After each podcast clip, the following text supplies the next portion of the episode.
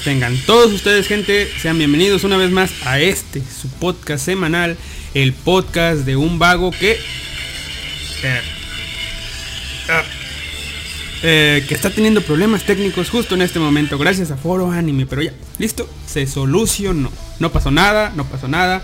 Como dije, soy Alister y sean bienvenidos una vez más a este, su podcast semanal que si estás en domingo 13 de octubre de 2019 no es un podcast, es en vivo gente, en vivo, en el horario oficial por así decirlo de pues del programa, así que por fin, por fin estamos al, aire, ¿no?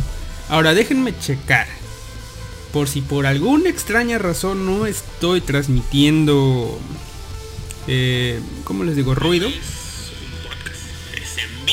Sí, estamos bien, estamos bien, ¿ok? Es en vivo. Eh, recuerden que pueden escucharnos a través de Radio Japanex, que se encuentra a través de japan-next.blogspot.com o foroanime.net, la sección de radio, o a través de japannext.foroanime.net que también tiene su sección de radio. Y puedes comunicarte con nosotros en vivo, pues en el Discord de Foro Anime, que pues, nadie lo usa, ¿verdad? Pero ahí está. En la sección, en el canal de Radio Fanext, en el de solo texto, ahí. Y yo te leeré. Porque el otro, el otro, este, pues hablan de cualquier otra cosa y eso, así que pues me pierdo. Me pierdo yo, se pierden ustedes, así que mejor ahí en el de... En el de radio, ¿qué? En el canal de texto de la sección de radio, ¿verdad? Y obviamente a través del ya pues ya clásico chatango que nunca muere, japannext.chatango.com. Eh, a ver, a ver, a ver, a ver. Antes que nada y después de todo. Ah, ay, Saniamu, ¿qué tendrá contra mí? Mm, no sé, la verdad, pero bueno. Em, bueno, ya estamos bien. Ya dije que yo soy Alistair. Ya presenté el canal. Creo que ya. Creo. Creo. Creo. Creo. Creo. Creo. Creo. Así que vamos a la sección de noticias, gente. Vamos a la sección de noticias. Que la verdad... A ver. Estoy sintiendo algo raro. No tengo noticias. Y como no tengo noticias, vamos a improvisar noticias. Ay, ay. Mm. Ah, eh, sí, sí, sí, sí. Mm, no, no hay noticias, gente. No hay. Bueno, sí, ¿saben? Saben, tengo un tema que no es noticia, pero déjenme ver si se puede hacer noticia. Bueno, la noticia más grande de todo esto es, se estrenó Sword Art Online Alicization War of Underworld. Al fin, hablaremos de ello más adelante. Eh, sí, creo que solamente esa noticia. Eh, bueno, ¿Recuerdan la sección de las 5 de las quintillizas que a nadie le importa, pero a mí sí, porque pues ahí está. Bueno, no ha vuelto y no, no, no va a volver ahorita porque este... Porque luego la gente se espanta y se va, ¿verdad? Pero... Mm, ¿En qué iba?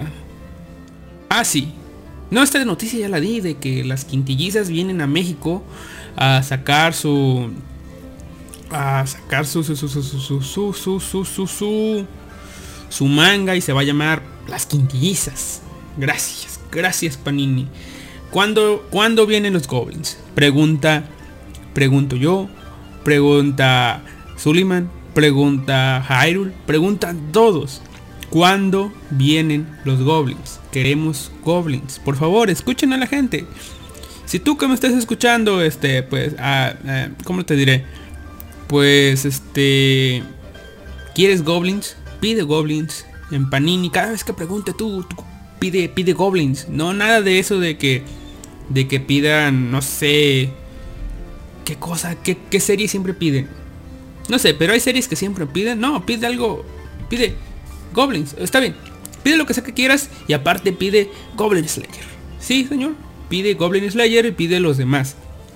Y así eh, siempre estará bien. A ver.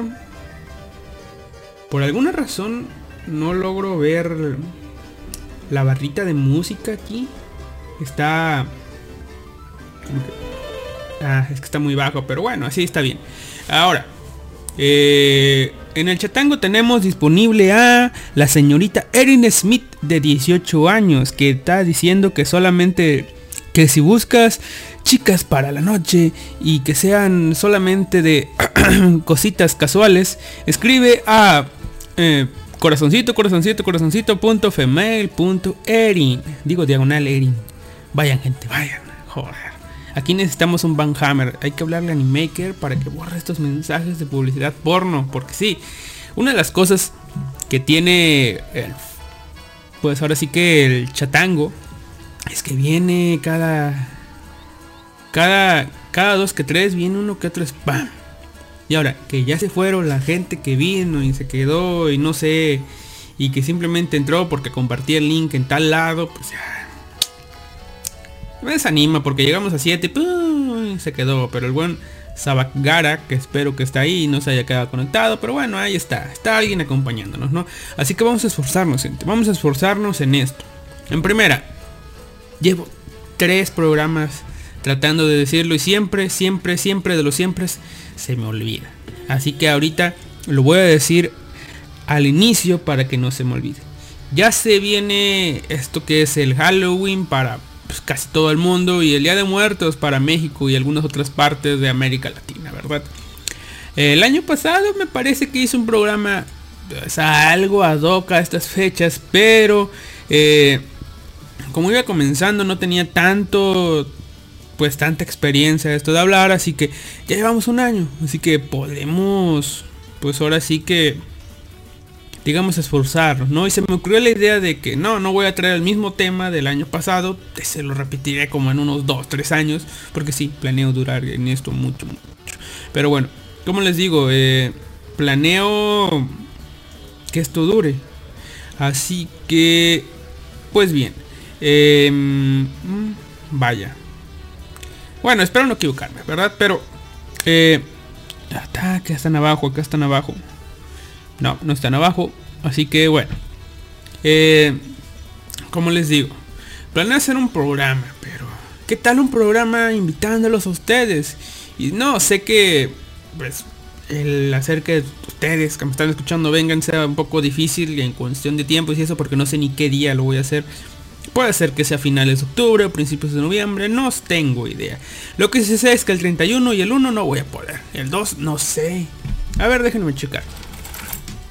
Mm, el 2 de noviembre, no, el 2 de noviembre tampoco.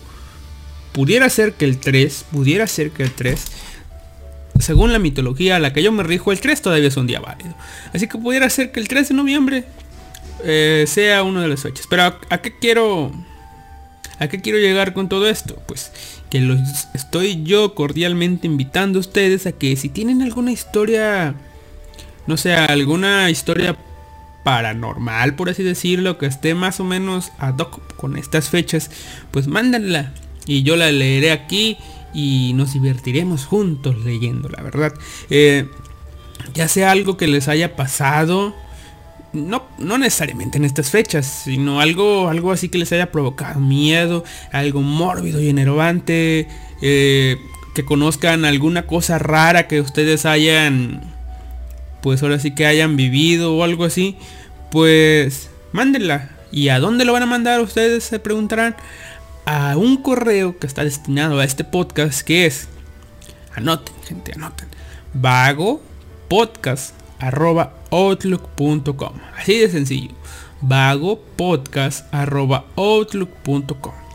Pónganle de asunto lo que quieran, pero que contenga la historia. Si quieren, pues, pues ahora sí que incluir su nombre, pues pueden hacerlo. Si no pueden hacerlo de manera anónima, no hay problema. La cosa es que si tienen alguna historia de terror, pues ahí va. Yo por mi parte, pues siempre tengo las mismas dos.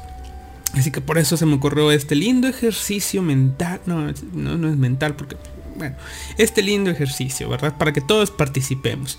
Me acabo de acordar de uno que otras cosas, así que, como les digo, algo que les haya pasado a ustedes, a un familiar, a un caso que conozcan, o alguna leyenda local o de su país que se conozcan y que quieran compartir, porque ya saben, lo clásico son historias de México, historias de México historias de México, porque pues, somos de México, ¿verdad? Pero eh, así que sería chido este pues poder ver y conocer historias de otros lados del mundo así que y yo por mi parte pues voy a traer una mínimo una porque es de lo que me acabo de acordar de bueno dos me acabo de acordar dos de dos leyendas locales que no sé si se expandan en otras partes de México o si otros lugares de México las conozcan así que vago podcast arroba outlook.com. Ahí envíen sus historias.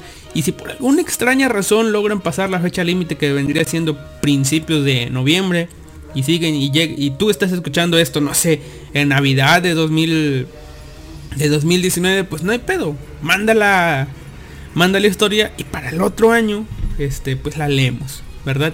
No hay pedo esto del tiempo, podemos repetir esta actividad del año que entre si es que nadie más su historia, ¿verdad? Saludos, Niamu. No voy a ofrecer... No, no, eso. No voy a decir lo que iba a decir, así que saludos, Niamu. Soy Psychor y, este y acabo de matar a mi hermano eh, Es una confesión. Pueden ir a detenerlo. Viven, pueden encontrarme mañana lunes en la universidad en la UNAM, en la Facultad de Economía y ahí me detienen, me dan este una cachetada y y si ven a Sight es que usé, es que, es que usé a mi otro hermano para disfrazarlo para que nadie sospechara. Por favor, deténganme y denme 20 años de presión. Adiós. Psychor, ¿a dónde vas? Bueno, bueno, yo soy Alistair, Psychor ya se fue, confesó su crimen y listo, eso es todo. Ahora, no sé por qué lo dejé entrar a cabina, pero bueno, eh, ¿en qué estaba? Ah, sí, se supone que ya hice un podcast esta semana. Este podcast no, no vendría siendo el de la semana que viene. No, no se preocupen. Este podcast es un podcast extra, extra. Que pues simplemente será un podcast extra para ocupar ya que podía el horario de que se supone que me corresponde. Eh, así que ¿qué trataremos en esta semana? Pues bueno, de nuevo fui al cine otra vez a ver dos películas, a quemar este a, este, ahora sí que acumular visitas en la tarjeta para seguir conservando ciertos beneficios, ¿verdad? Eh, así que por fin me fui a ver la serie, la serie, vamos, la película del Joker, el Guasón. Y tengo algunas cosas puntuales que decir de esta película. Ya sabemos eh, cosas como que en el pasado a, a la rana René se le decía de otra Ah, bueno, a la rana René se le decía, pues la rana René, a que, pues a qué más, este, que a Bruno Díaz se le conocía como, pues Bruno Díaz, ¿no? Pero de tiempo para acá ocuparon distintos métodos para decir, no, ni madres, es la rana Hermit, creo que se llama, o Kermit, o algo así, pero ya no es la rana René, ya incluso hicieron, no, yo soy la rana y me llamo de esta forma, ¿no? Y no, yo ya no soy Bruno Díaz, este, yo soy Bruce Wayne, ¿verdad? Ahora, cosa curiosa, eh, recuerdan también que siempre hay memes con, por ejemplo, el gran, el clásico meme de a todo gas, ¿verdad?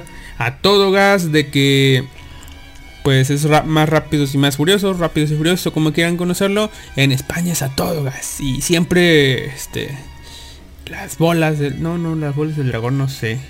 Pero bueno, el chiste que siempre hay detalles con las traducciones que ocupan los españoles. Sí, algunas son graciosas, otros nada que ver, pero es esa cosa que tienen los españoles por pronunciar todo tal como está escrito o de traducir todo, o que todo esté doblado, que todo esté en el idioma español.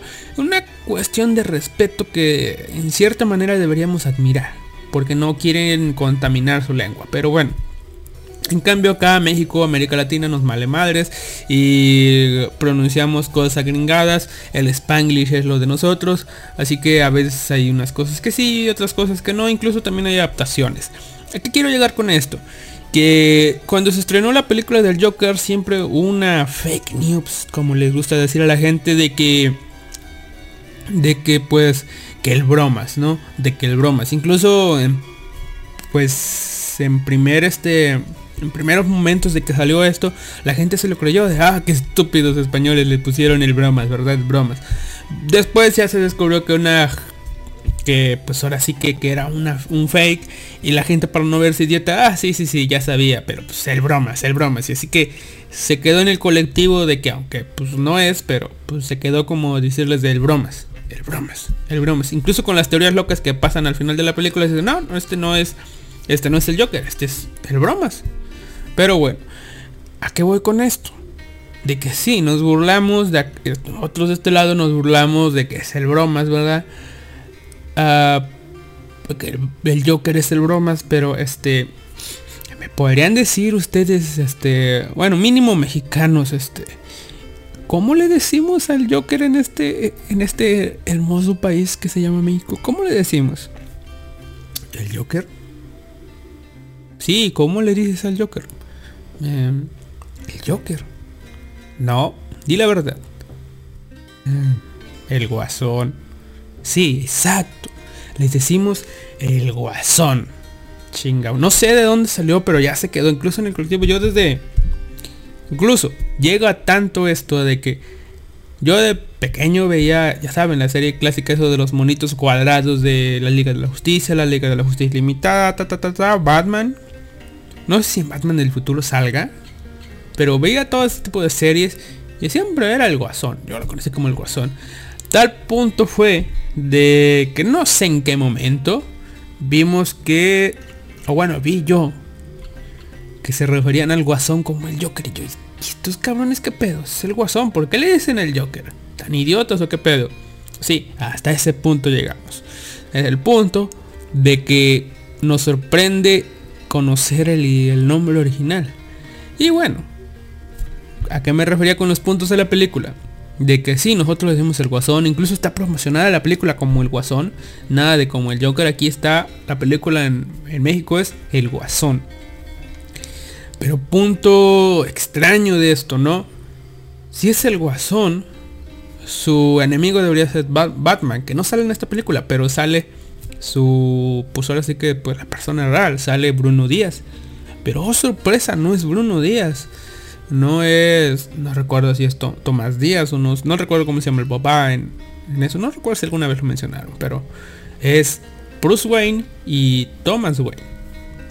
Y yo dije, bueno, ok, está la película, sé que se llama el Guasón la película, pero si ya estás llamando por uno días Bruce Wayne y a Thomas Wayne, pues Thomas Wayne, este ¿no? Y que esta película en sí no forma parte de, pues de la, de una línea principal de DC, incluso creo que no vi el logo de DC.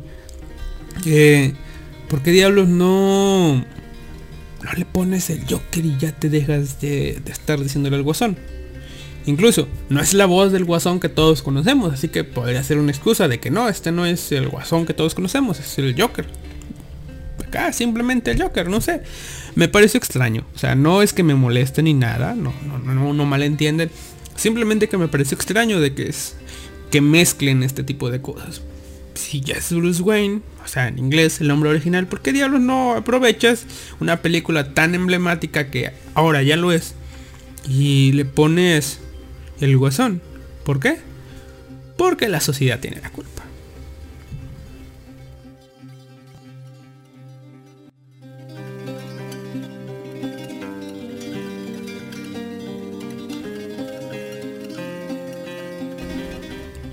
Ah, volvemos. Tenía que tomar un poquito de agua porque esto de esto de estar acá con la garganta jodida, o sea, no es que la tenga tan jodida como la tenía en el podcast pasado, pero pues todavía resiente un poco, ¿verdad? Así que, bueno, eh, eso fue lo del pequeño comentario de la película del Joker. Ahora, el Joker como película. Eh, nunca me puse a analizar si yo le daría, o sea, qué calificación le daría esa película. ¿Por qué? Porque como película, sí, la, la considero una buena película. Tiene todo redondito y pues ahora es, bueno, casi todo redondito. La parte del final se presta mucho a interpretaciones. De hecho, muchas cosas se prestan a interpretaciones. Tal es el punto de que hay videos en YouTube que dicen el final de Joker explicado. O el final de no sé qué. O mis teorías locas con no sé qué cosa. Eh, así que bueno. Antes de yo haber visto todos estos videos que ya me pusieron en contexto con alguna que otra cosita que tal vez se me pasó al momento de salir del cine y terminar de verla. Eh, ¿Con qué me quedé yo? Oh, el Joker y bueno, sí, yo le voy a decir el Joker. El Joker y Batman, porque sí, suponiendo que con lo que pasa, em, con lo que pasa, pues el niñito este se convierte a posteriori en Batman, vas a decir tú, oh, el Joker y Bruno Díaz son medios hermanos. Chan, chan, chan, chan. ¿Por qué? Porque si bien la película, y si son spoilers, por Dios, ustedes están en vivo así que no pueden leer este tipo de comentarios, pero sí, incluso ya va más de una semana, o sea, si ya no la fuiste a ver, ya no la, ya, ya, ya, o sea, no mames, o sea, ya, spoilers, gente. O sea, aunque en, las, en la película te ponen cierto tipo de cosas con que eh, la parte de de este cómo se llama de que en sí aunque la madre dice, no, si tu padre es este güey, es Thomas Wayne y pues por tanto eres hijo. Y después dice, no, no, no, no, este, la señora estaba loca, eh, dejaba que a, este niño lo abusaban, este niño ni siquiera su hijo lo adoptó y todo eso. Aunque te resuelven todas esas cosas, ¿ok? Y es creíble de que, ok, este Joker y, este Batman no no son hermanos, o sea, simplemente fue cosas de una madre loca que se inventó. Sí, ¿ok? Pero la señora sí está loca, dejémoslo. La señora sí está loca, enloqueció por alguna razón. Pero, por otro lado está el vato, está Thomas Wayne. Que sí, la señora sí trabajó para él. El niño sí lo adoptó entre como... O sea, la, la, la señora sí obtuvo al niño. ¿Ok? Está Thomas Wayne. La señora se trabajó para Thomas Wayne. Thomas Wayne es un hombre poderoso, influyente, rico, con todo el puto dinero del mundo. ¿Qué te hace pensar? ¿Qué te asegura que Thomas Wayne no manipuló todos esos datos, todos los registros, todo, todo, todo, todo? ¿Para qué? Para que, pues ahora sí que, pues para que nosotros como espectadores incluso pensemos que, ah, no, no tiene nada que ver, ¿no? En un futuro se podría decir, no sé, si esta cosa la deciden dar continuación, que no, realmente si son hermanos o jugar más con esta posibilidad. Después de todo, está muerto, pueden meter papeles y todo eso, ¿verdad? Pero esa es una de mis presentaciones. O sea, ¿qué me asegura de que no está, no están mintiendo con esto que es verdad, que no era verdad? Ustedes me entienden, ¿verdad? Pero, o sea, me gustó mucho que jugaran con esa posibilidad que no sé si se había tocado en alguna parte de que Ok, tenemos a dos niños, hijos del mismo padre, eh, viviendo en condiciones distintas. Y que uno se convirtió en un vengador, justiciero de la noche, y el otro se convirtió en un jodido ente del caos que se dedica a hacer, bueno, a ver al mundo, ¿verdad? A hacer cosas malas, ¿verdad? O sea, distintas cosas, pues ahora sí que su entorno, sus situaciones influyeron en ellos. A tal grado de que incluso las acciones de uno provocaron el nacimiento de otro. Comentarios que ya se hacen. ¿El Joker creó a Batman? Según esta película, sí. No directamente. O sí. Pero sí consecuentemente. No sé cómo se diga, Y otra... Ah, ¿Qué más? Mm, bueno. Las demás son teorías fumadas que en este momento no recuerdo y no sé si algún día recordaré. Pero ya viendo, visto todos esos tipos de videos, plantearon una teoría que me gustó mucho e incluso si cuadra. ¿Ok? Incluso cuadra tanto que... Bueno, no cuadra tanto, Porque hace referencia a materiales que nosotros ya sabemos. O sea, nosotros somos espectadores de una película. Eh, como espectadores de esta película conocemos otros otras formas de representación de esta película, ¿verdad? Pero tomando en cuenta solo la película eh, y el cómo inicia, el cómo acaba, eh, por ejemplo, yo al cómo inicia la película veo que lo están entrevistando. No recuerdo en este momento quién diablo lo estaba entrevistando. Porque las dos personas que hablan con el Joker, con Arthur, es este. Es una persona morena de color, negra, como ustedes quieran llamarla, eh, que lo está entrevistando. Y sí, no quiero decir que se parecen, pero sí, puta madre, se parecían. Simplemente creo que uno estaba más joven que otra y, y ya. Pero bueno. Eh, o sea, no le puso atención a eso, debí ponerle atención. Pero no lo consideré relevante en ese momento. De que lo estaban entrevistando y todo, y todo. Y después comienza la película de manera secuencial, entre comillas. Y, y acaba. ¿Ok? Acaba incluso con este vato corriendo de un lado a otro porque lo están persiguiendo. Pero notan que también está... No sé, notaron ustedes al final que el vato este va pisando y deja huellas de color rojo mató a la tipa, no la mató. ¿De dónde salió la sangre? Porque supongo yo que sangre, pero bueno, eso no importa. ¿A qué voy con todo esto? A la teoría loca que es loca porque suena un poco descabellada, pero si fuera cierta, puta, o sea, ¿eh? me parecería interesante. ¿Qué tal si y qué tal solo si? Ah, por, por, por cierto, este, antes de decir esa teoría, a ver, afroamericana. Sí, afroamericana. Porque, porque tiene un afro y vive en América. Tiene razón. Las dos tenían un afro, si no mal recuerdo. Pero bueno. Eh, una teoría dice que hay dos Jokers. Tanto así fue que a este güey le llamaron literalmente el bromas. Que era un tipo que pues como, como incluso no, no respeta tanto el canon, entre comillas, de que, de que el Joker cayó en una madre de ácidos y no sé qué cosa, eh, pues, pues eso, ¿no? Ah, miren, miren, miren, recordé otra. Tomando en cuenta el mismo punto de que este vato si es el Joker y a su vez no es el Joker. O sea, que este vato, el Arthur, es el padre del Joker. Eh, tendría cierto sentido y si me lo creería. De que simplemente este vato así como está de loco, pues ya. Tuvo otro hijo loco con sus mismos valores. Y el otro sí cayó sobre desperdicios químicos o no sé qué cosa. Pero bueno, la otra teoría, la que iba a llegar, que no recuerdo, ya me perdí, siendo sinceros.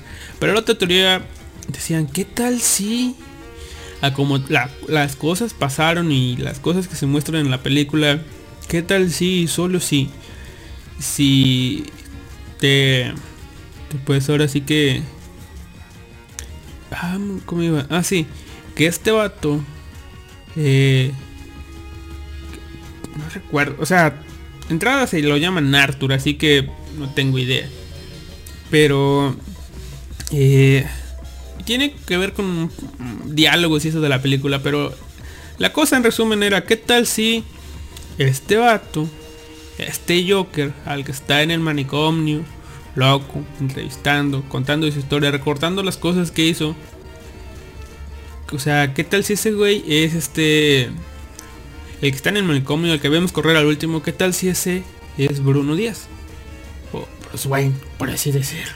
Porque es Bruno Díaz. Bueno, ¿qué tal si ese güey es Bruno Díaz?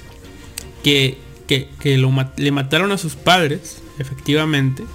Vio morir a sus padres frente a ellos. Después de eso creció.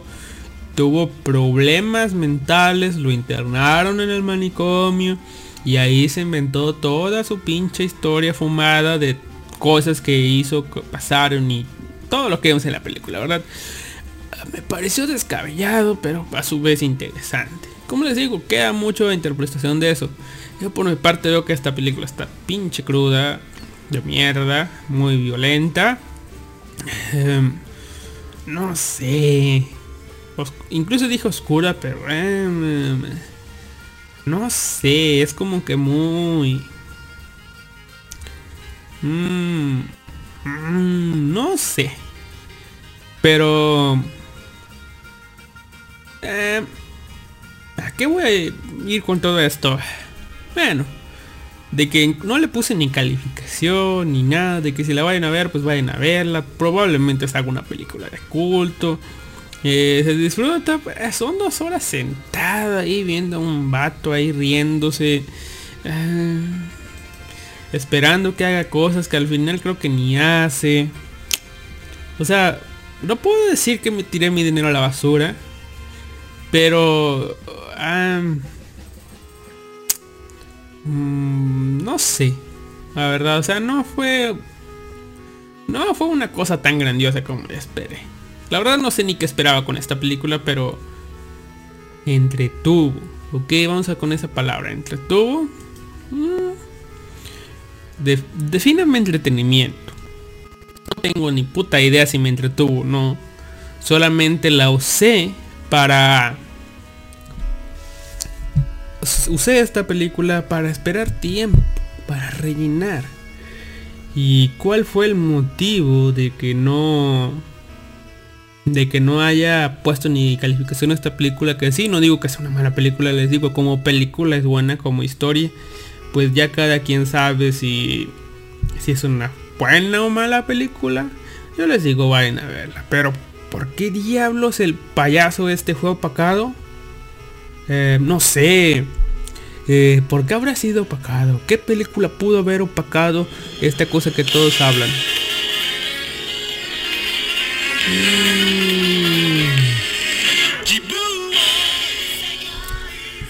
Exacto. ¿Sí? Era, era una entrada, un preámbulo, una cosa para... Chan, chan, chan, chan. gente. Así que sí, el siguiente eh, tema, entre comillas, del que les quiero hablar es la película de Code La película de Code La resurrección del Loach, se estrenó en México este... Se estrenó en México para público general. Este... 11 de octubre, ¿verdad? Tuvo sus primeras funciones a las cual tuve la dicha, gracia, no sé cómo se diga, de poder asistir, o sea, primer día de función. Entre unas cosas fue buena, otras fue malas, pero bueno, otras les digo por qué. Se estrenó en México, como les digo, eh, se estrena en México este primer fin de semana, así que si me estás escuchando en formato de podcast, probablemente ya estás jodido y no la puedes haber ido. A menos claro de que sea uno de esos cinépolis que transmitan la película. Este, pues ahora sí que fuera de las fechas oficiales. Esperemos que tengas esa suerte para poder ir a verla. Eh, no, no te voy a spoilear, el cual con no sé, creo que con el yo considero que tuvo uno que otro spoiler, pero aquí no te voy a spoilear tanto. ¿Por qué? Porque la película, si eres un fanático de Code Geass, eh, la película es muy, muy, muy, muy, muy, muy, muy, muy, muy buena, muy disfrutable. Y si no eres fanático de Code Geass, y no sabes nada de Code Geass, quieres ir a ver Code Geass, vas a decir que carajo estoy viendo, pero, pero bueno, ¿ok? Porque si no te explican cosas, tienes que forzosamente haber visto la serie para medianamente haber entendido todo lo que pasa en esta película. Ahora, eh, como les dije, se estrenó este 11 eh, de octubre 2019. 11, 12 y 13 de octubre son las fechas oficiales de su estreno.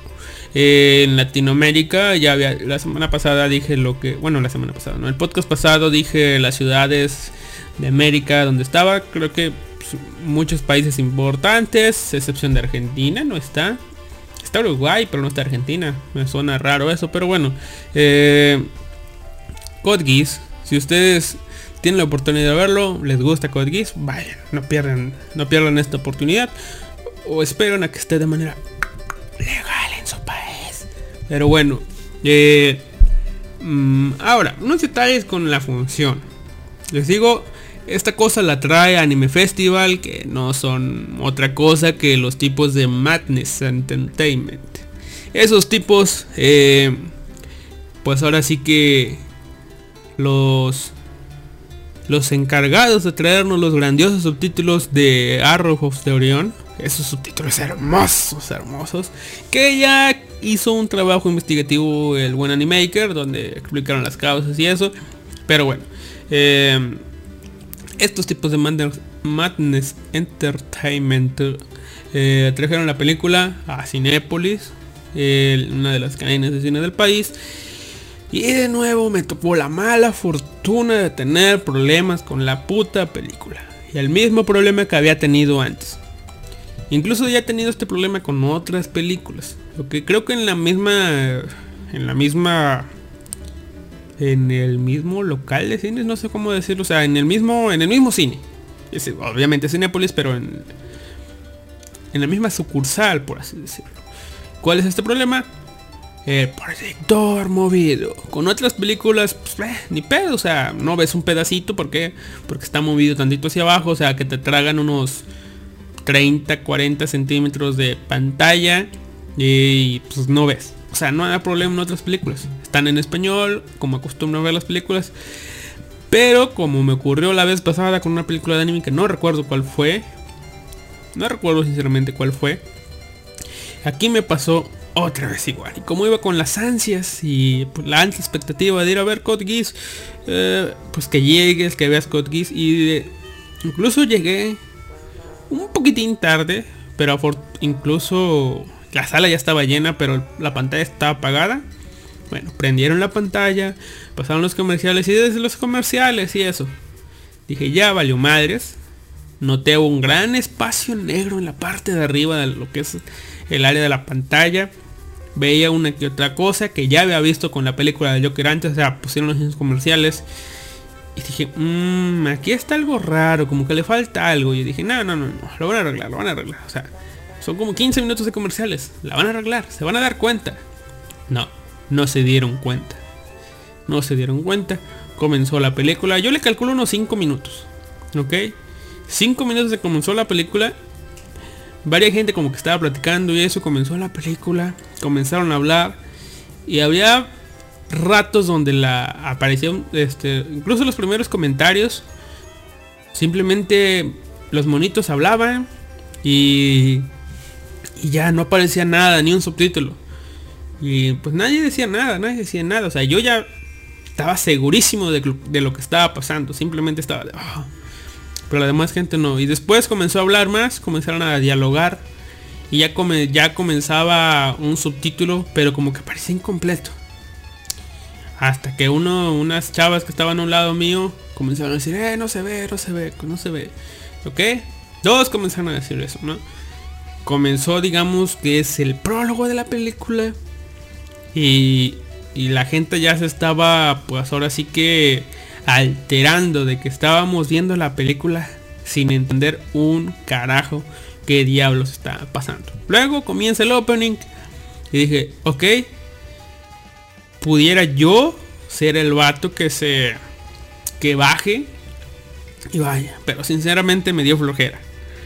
Me dio flojera, o sea, dije, bueno, me voy a aventar la pinche película así, ya ni pedo, ya valió madres. ni pedo, ya, ya. Dije, alguien se tiene que bajar y no. Supongo que todos pensaban que alguien más se iba a bajar. Las tipas que estaban al lado mío, pues lo más como estaba, yo así suelo ocupar la última sala, de, la última fila de cine, del cine. Pues estábamos literalmente abajo del proyector. Hacíamos lo más posible por hacer señas al vato de que ay arregla esto, gritaban y todo eso porque estaba el opening, no importaba, aunque no pude escuchar bien el opening, pero bueno. Gritaban y gritaban y gritaban y gritaban. Nada.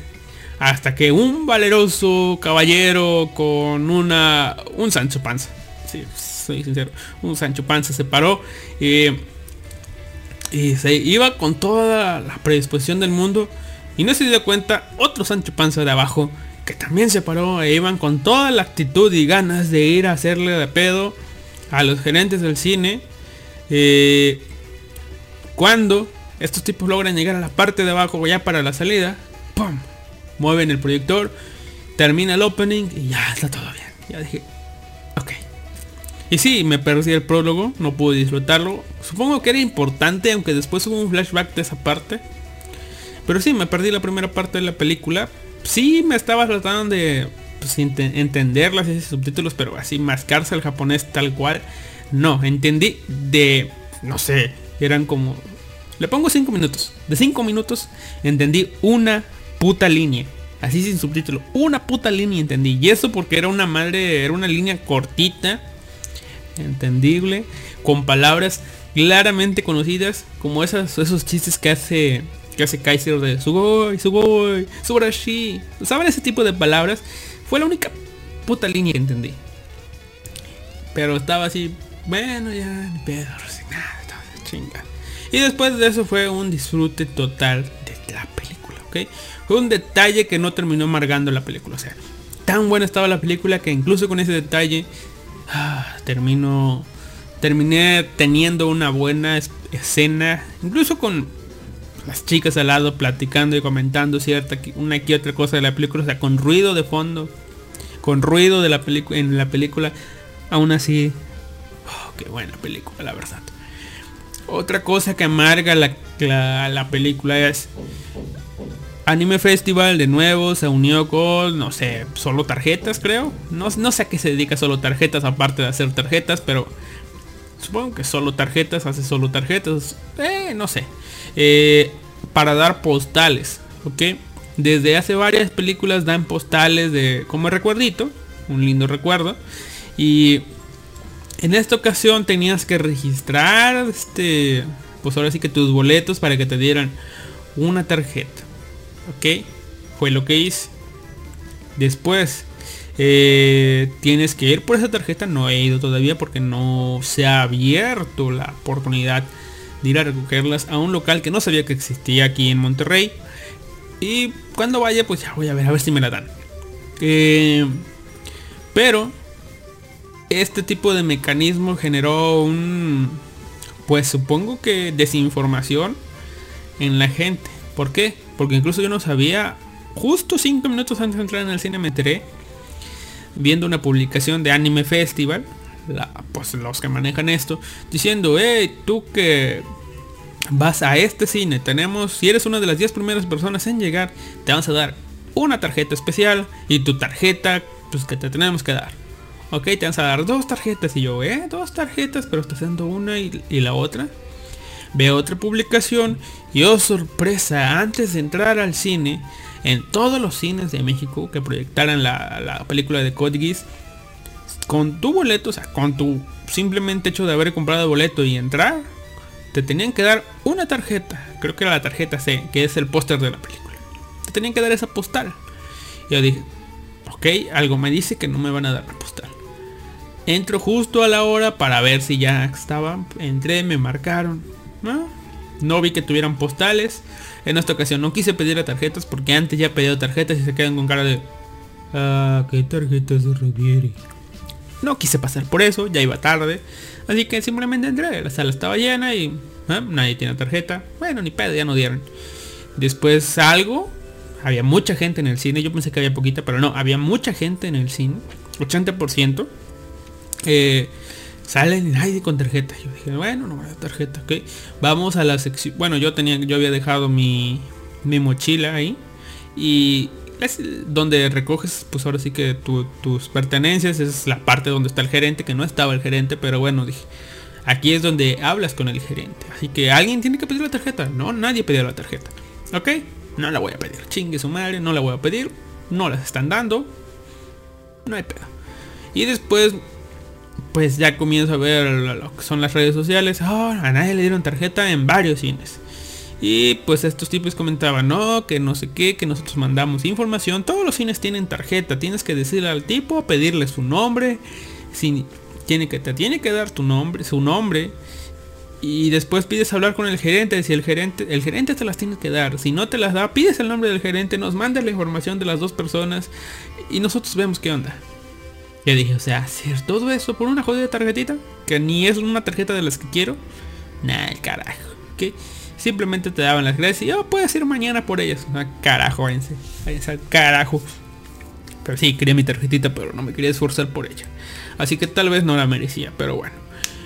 La próxima semana que se abra eso de, ir por la otra tarjeta a un local de mangas, pues eh, voy a ir por mi tarjeta. Ahora, la película. La película. ¿Qué onda con la película? Intentar hacer hablar de Code Geass, la película sin spoilers, es imposible, diría yo, o sea, para mí, pero intentaré hacerlo. Eh, la película es muy buena. Fin. No, no, no, no, se creen. Eh, nos habla de, pues ahora sí que una, una secuela de la historia que ya conocemos. Eh, y es la cuarta película. O sea, ya hubo tres películas antes. Que donde tuvieron ligeras variaciones en los acontecimientos. Y obviamente escenas eliminadas que se algunas que que posiblemente no pasaron porque no se mostraron otras que no se mostraron posiblemente sí pasaron por el hecho de que hay referencias a ellas. Y hubo uno que otro cambio importante en la serie en la en las películas ok yo me leí las diferencias ya les dije algunas que otras diferencias. La diferencia más grande es este que Shirley está viva, ¿ok? Shirley Fennett está viva. El personaje que me hizo ver Code Geass, ¿por qué? Porque Conexión Manga, una revista de México que no se seguirá publicando, me, la, me vendió Code Geass de una manera mmm, extraña. Digamos que me vendió chicas lindas en patineta. Sí, así es la cara que ustedes seguramente están poniendo. Eso por lo que leí en la nota, por la imagen de Shirley que usaron y lo que estaba haciendo Shirley en bikini, me vendieron esa expectativa. Cuando vi Code Geass, eh, obviamente no era eso, pero puta, estaba... Ok. Súper genial con lo que había visto, ok. Es esa frase de que uh, venía buscando cobre y encontré oro. Eso, eso más o menos, ok. Y sí, bueno, Shirley Fennett está viva. Ok, en primera instancia cuando se murió sí dije, ok, esta era la prota, pero se murió. Bueno, no importa, está Kalen, está Sisi. La, la serie es muy disfrutable con estos simplemente estos dos personajes. Ya sacamos uno del harem, entre comillas. Y ya. Y en esta recopilación de películas, pues lo que hacen es no matar a Shirley. Y dar pauta a la parte 4 de la película, ok, el desenlace, la continuación. Pero tú que ya viste la serie dos veces, porque sí, no acostumbro a ver muchas series dos veces. Bueno, desde que tengo el podcast sí, ¿verdad? Pero Code Geass ya la has visto varias veces. Visto varias veces, leído varias veces. Eh, y aún así, conociendo los cambios que pasaron en las películas, conociendo la historia original, considero eh, extremadamente necesario que hayas visto las tres películas, ¿ok? No creo que sea lo mismo ver, incluso si yo hubiera visto dos días antes la serie completa, no es lo mismo. Tienes que ver forzosamente las tres jodidas películas para que no tengas dudas de qué diablos está pasando en el mundo que nos plantean en la cuarta película. ¿Por qué? ¿A qué vamos con esto? Pues vamos a la situación de la película. Comenzamos con eh, sí, sí, cuidando del, del Lelouch, de Lelouch, o Lelouch, como quieran decirlo, yo le voy a decir Lelouch. Cuidando de Lelouch que está vivo. Sí, gente, Lelouch está vivo y, y sí, sí, lo trae paseando por el mundo cuidando de él porque quedó en un estado, eh, no sé, en un estado deplorable. Eh, que sí está vivo, pero digamos que simplemente no es tanto que esté en un estado vegetal. ¿Por qué? Porque puede moverse, puede caminar, hace cosas muy básicas, pero aún así es como un tipo asustadizo, como un tipo traumado, roto, así, ahí está. Ahí está, se asustó por, todo, llora por todo, se pone histérico por todo, pero sí, sí se está encargando de cuidarlo, ¿ok? Y obviamente se están ocultando del mundo porque pues no mames, es el emperador, el emperador que traicionó al mundo y que lo mataron para pues, pues para matarlo porque era malo y no, está vivo, ¿ok? Así que tienen que tenerlo en un bajo perfil. Bueno, eh, después de esto, vemos como vemos como por azar es el destino, por alguna extraña situación, eh, Sisi y Lelouch terminan en un país que está fuera de, de, la unión de países que se terminó organizando al final de la serie. Es decir, en el mundo de Code todos están en guerra, ¿no? Después de todo esto, pues se, organizó como una tipo de ONU. Todos los países son amiguitos, pero ahí por ahí de Medio Oriente hay un país que, que dice, no, nosotros somos chingones, somos vatos del desierto, somos guerreros, somos este guerreros, caballeros formidables, no no necesitamos su ayuda y eso, ¿ok? Y ellos secuestran a Nanali, la, pues ahora sí que la representante honoraria de todo esto, ¿ok? La, secuestran por alguna que otra razón, pero obviamente no puedes, una organización de tal calibre no puede intervenir en un país, en un país así pequeño que no está unido a ellos, ¿por qué? Pues porque se ve mal a los ojos del mundo, ¿verdad? Así que e incluso ni siquiera los puede acusar porque pues, ¿qué pruebas tienes? ¿verdad? No tienes pruebas. ¿Cómo vas a acusar? ¿Quieres invadirme? ¿Quieres hacer todo esto? ¿Qué tiene? Son cuestiones políticas las que vemos ahí. Eh, a cualquier país de acá que tenga una situación parecida, ¿verdad? Así que, ¿qué tienen que hacer? Pues tienen que mandar equipos furtivos para conseguir pruebas, para rescatar a Nanali si efectivamente está ahí, que pues obviamente es obvio que está ahí, ¿verdad? Eh, ¿A quién mandan? Pues mandan a Kallen, mandan a, al doctor Floyd, creo que se llama, y a la, ninja, que no recuerdo cómo se llama, pero la mate ninja, mandan y, sorpresivamente se encuentran, o casualmente se encuentran con Sisi. Y oh, sorpresa, Sisi, estabas aquí, ni pedo, pues, lamento estar, este, lamento haber estado, pues ahora sí que, o lamento meterte en esa situación en la que estábamos, ¿no? Pero oh, sorpresa, nos encontramos aquí casualmente, ¿verdad? Sí, sí, sí, casualmente, ¿verdad? Este, bueno, eh, eh, no sé. Eh, los podría acompañar, pero pues, tengo un acompañante conmigo y dice, no, lamentablemente tu acompañante, no sé, lo podemos dejar ahí. ah, es que esto no se va a poder. mira, abre yo, para sorpresa de todo mundo, incluso para mí, que yo creí que ellos sabían, pero bueno, le muestran a Lelouch. Ellos ni se la creen, pero sí, Lelouch está vivo, está vivito y coleando, aunque simplemente el cuerpo está, está vivo, ¿verdad? ¿Por qué? Porque la mente de Lelouch no está, simplemente es un cascarón vacío que pues vive de una u otra forma. Y ya después se nos plantean que estos tipos están siendo perseguidos porque son tratados como invasores. Eh, se nos muestra que un tipo de los lo está persiguiendo tiene un guis y, ya, ¿no? Ya es todo lo que les voy a decir de comienzo. Después hacen varias cosas. Lelouch termina, termina recobrando su... Pues ahora sí que su... Su mente. O sea, Lelouch, el grande Lelouch, vuelve. Vuelve a tomar el, manto de, cero. Eh, que pues como ustedes saben lo había heredado Susaku.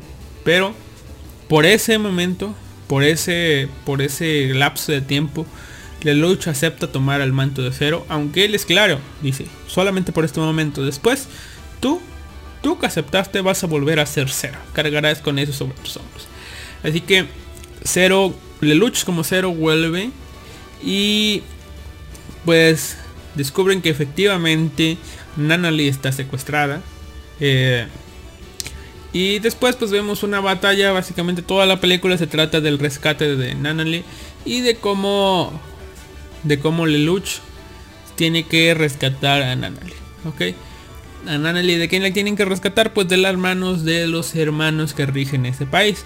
eh, se nos dice que está el hermanito, creo que es inválido, no sé si es ciego o deficiente visual, que se encarga, es el rey, básicamente, de todo el apartado del gobierno militar y la hermana, la hermana que se encarga de todo el apartado religioso. Es una rubia tetona con un traje sexy y que según ella, este, pues, hace que su país sea sea poderoso gracias a sus profecías, como ellos las llaman. Y por eso su país ha progresado tanto. Y pues es aquí donde vemos pues algo que tenía tiempo que no veía. No recuerdo si en el lapso de... No. En el lapso de la historia de Code Geass creo que lo vimos hace poco, ¿verdad? Pero pues yo tenía tiempo que no lo veía.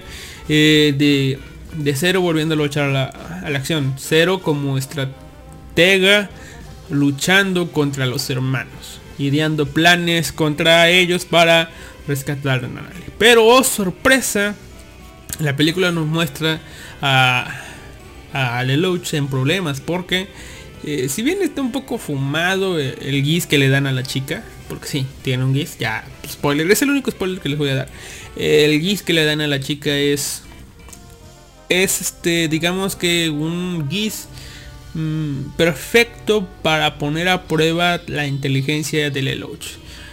Tal así que lo hace, pues ahora sí que idear un plan, una estrategia para contrarrestarlo. Así que sí, está muy bien. Ya sabemos, es una película de Code es una película de Lelouch, así que Lelouch eh, va a terminar venciendo, ¿verdad? Pero el cómo, en el cómo es, pues vean la película, está muy buena. El final, el final es hermoso, es un, es un final que, se los adelanto, es un final que rompe harems. Si es que en algún lado alguien pensaba que esto era un harem. Pero sí, el final de Code te deja un aire de, de que está, esto está cerrado, está decidido, hay una ganadora. Y, y bueno, ya sabrán ustedes quién es la ganadora. No sé, no mames, o sea, imagínate quién es, quién es la ganadora. Pues, obviamente no, no, no había, no había lugar a dudas de quién diablos tenía que quedarse con ella. Y no, no es Shirley, porque Shirley no hizo nada, nada en la puta película. O sea, Shirley solamente apareció, creo que al principio, después es mencionada y se le ve, y al final aparece en la escena de créditos con una lagrimita en el ojo. O sea, no mames, o sea, no apareció, básicamente, no hizo nada. Así que mi conclusión es de que todas estas películas fueron hechas para dos cosas. Una, para poder poner ese final, ese final final de la cuarta película. Y dos, para revivir a Shirley, porque tal vez alguien tenía un cargo de conciencia de haber matado a Shirley. Así que, ¿valió la pena todo esto?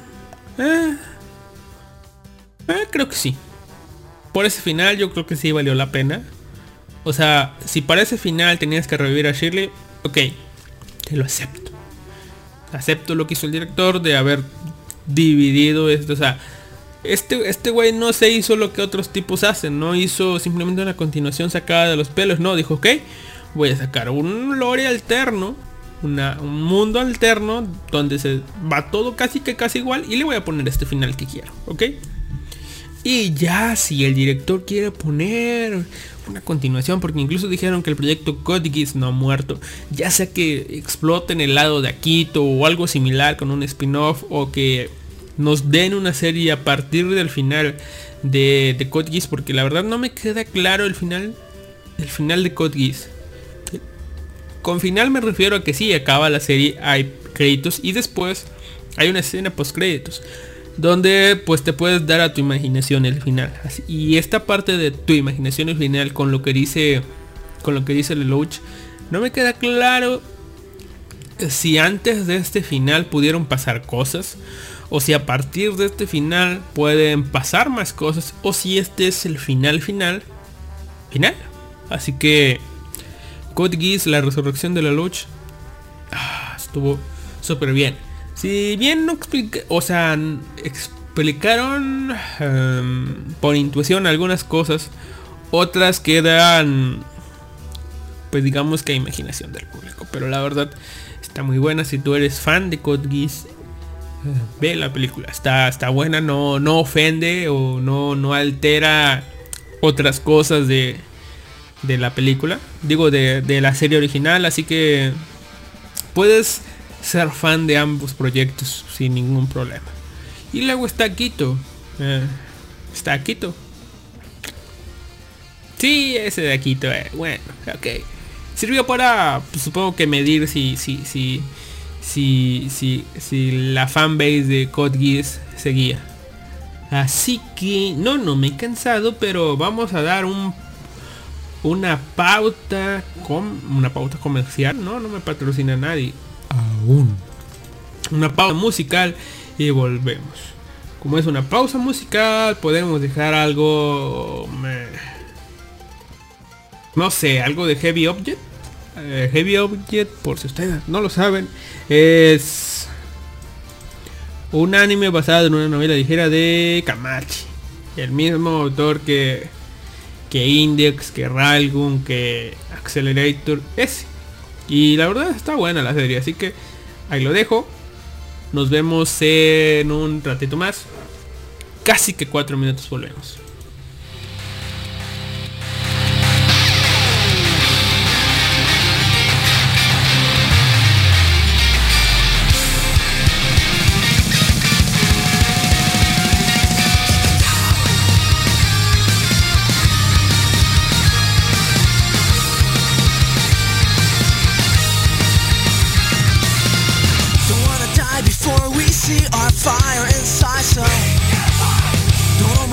その表情が見据えてる先へ。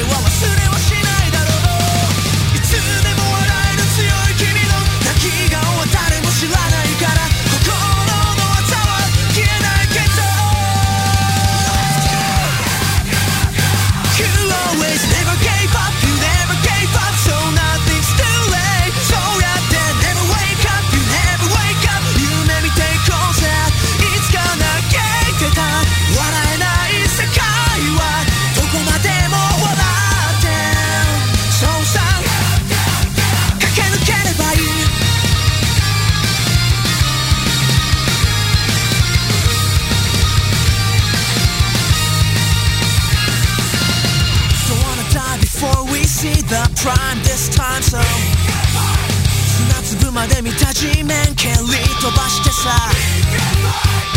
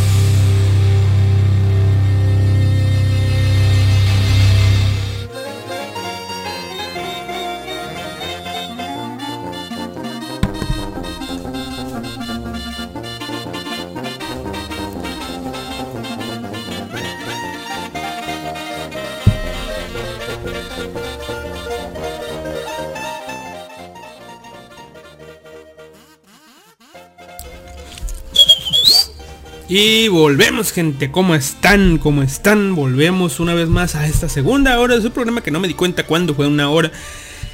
Pero bueno, ya estamos, volvemos con este lindo, esta linda música de fondo traída gracias a Orquest slash a slash a a los Anons que ah por cierto este eh, si alguno de ustedes se pregunta qué música usa este este este men de fondo es este ya lo mencioné en podcast muy muy muy muy antiguos.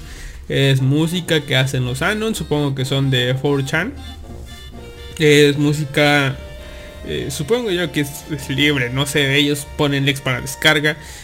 Eh, no sé si sea malo haberlo usado pero eh, está en internet. Supongo que saben lo que se tenían.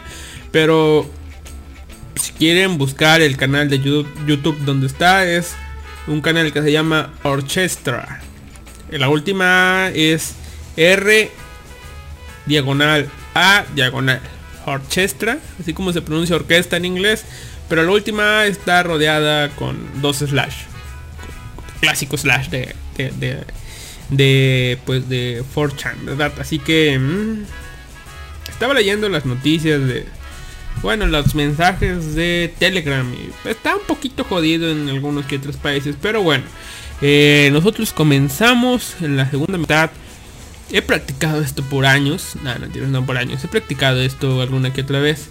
Eh, pero mm, no sé si hacerlo, ¿no? Así que en lo que me decido es hacerlo, ¿no? Eh, quisiera decir que ya comenzó la temporada de otoño, ya lo sabrán. Eh, la semana que viene, o sea, ya mañana es la semana que viene, pero tal vez el domingo que viene, pues normal. Pero supongo que la otra semana, o sea, en dos podcasts, tal vez. Eh, en, dos programas más, posiblemente tres, no sé. Ya vuelven a estar el Club de Bajos y Asociados en este podcast. Así que ahí hablaremos de las series, pero ah, no sé si, por lo tanto, no sé si hablar de series ahorita o no. Pero bueno, vamos a hablar de series ahorita. ¿Por qué? En primer lugar, anilist.co. Anilist, la página que yo amo, que el tracker de anime que yo amo más que para específicamente traquear anime anilist.com.co es lo que yo recomiendo anilist gente anilist y su aplicación no sé si sea de ellos pero su aplicación llamada Anitrend usen la gente o sea está súper genial anilist.co pueden seguir, traquear todo su todo lo que ven con Anitrend y en y en su PC cómodamente pueden traquear todo con una aplicación desarrollada por una sola persona, ayudada de mucha de una comunidad grande, obviamente, llamada Taiga, que pueden usar el servicio de Anilista. Que está súper genial estas dos aplicaciones. Con toda esta pueden pues ahora sí que llevar un registro exacto, completo de, todo lo que ven, de cómo lo ven. Y así, pues en AniList tenerlo reflejo. Y ya si ustedes son usuarios de AniDB, de Anime Planet o de, no sé, MyAnimeList, pues no importa, pueden exportar aquí de alguna que otra forma, exportar de AniList y ya después actualizarlo en las otras, ¿verdad? Pero yo en la parte de tracking, en la parte de tracking de anime, Anilist considero ya que es genial, ¿ok? Está súper genial. Y si quieren ver por qué está súper genial Anilist, simplemente vayan a anilist.co diagonal user diagonal Alister. Sí, mi usuario. Y van a ver, tiene todo, todo, todo, todo, toda mi información, todo lo que he visto, lo, lo que más que vi. El porno que estoy viendo, por así decirlo mis animes favoritos, mis mangas favoritos, mis estadísticas. No sé si lo demás sea público en cuanto a las estadísticas, pero, pero al menos para ti, para, para tú que la usas, tú como usuario, o sea, tienes, o sea, no saben la cantidad de cosas que, veo. Por ejemplo, yo, voy a decir, vi las estadísticas ya, pero no me acuerdo, ¿ok? Yo considero que lo que es, sí, la situación de animes escolar las disfruto mucho, el romance también. Eh, ¿Qué más disfruto?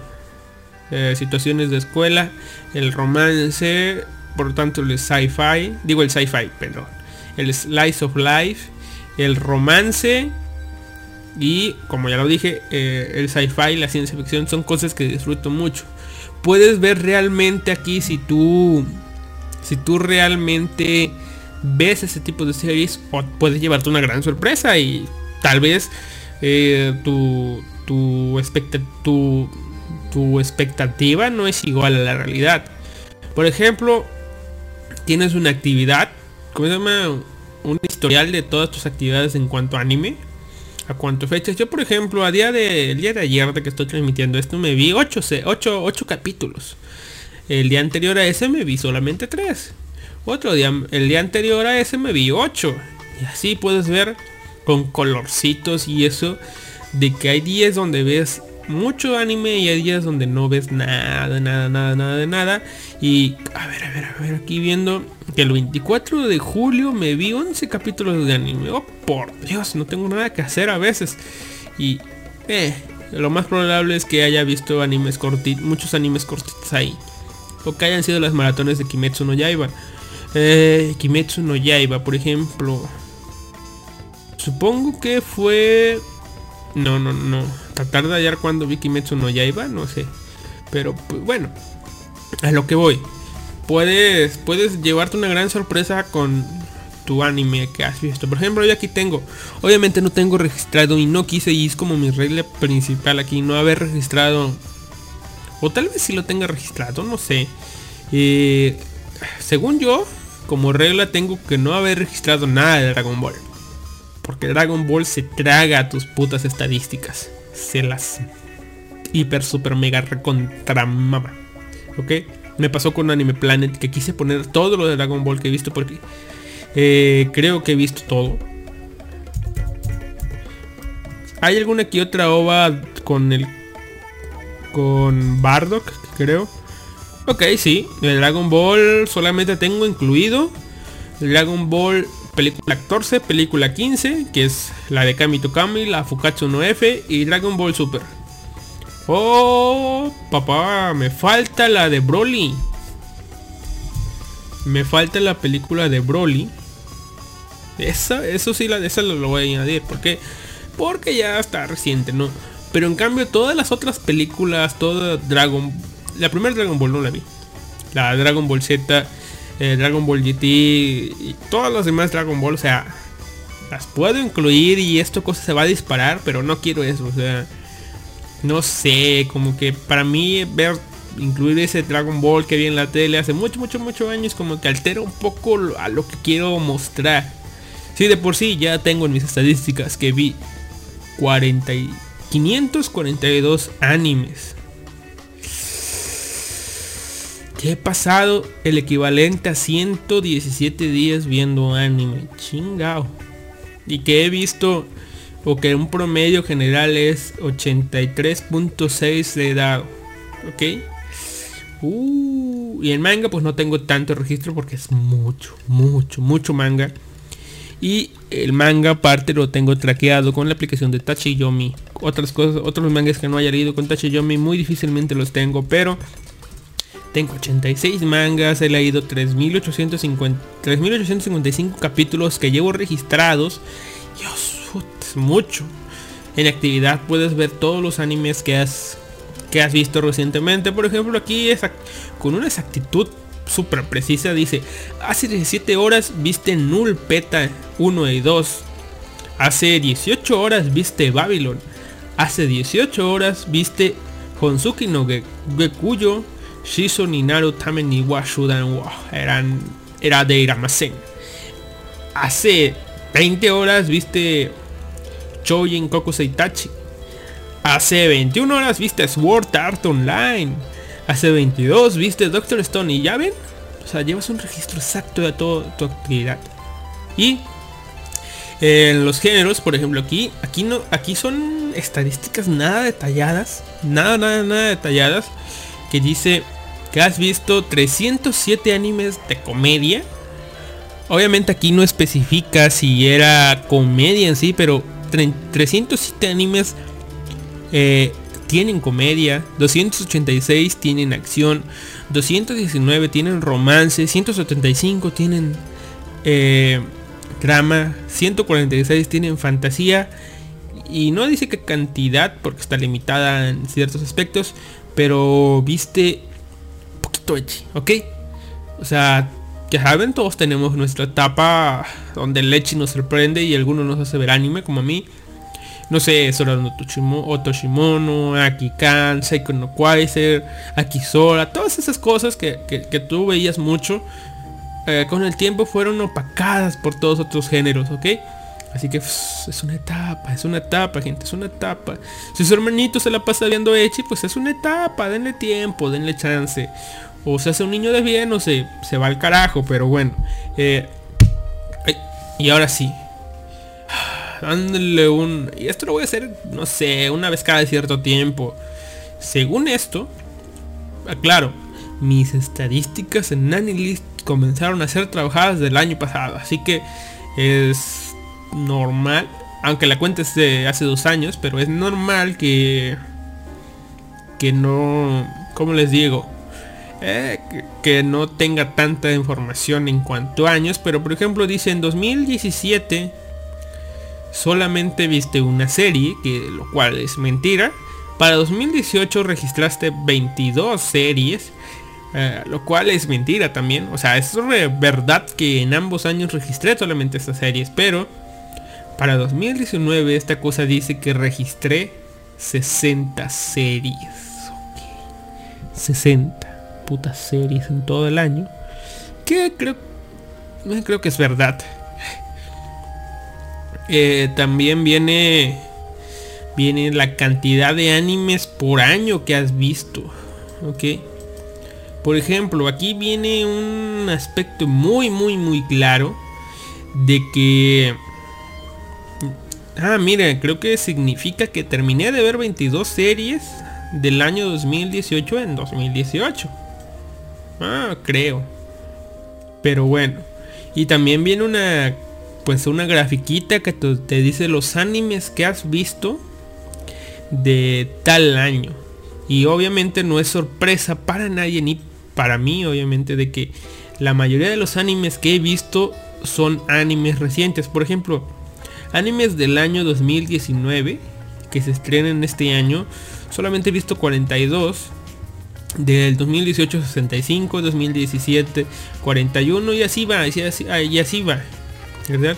Pero por ejemplo ya de 2010, que fue cuando comencé a ver anime más o menos, me vi 37 animes de 2010, 40 eh, animes de 2011, y conforme vamos hacia atrás, hacia atrás, el gráfico va disminuyendo y disminuyendo y disminuyendo. Por ejemplo, de 2006 eh, es de los donde más tengo.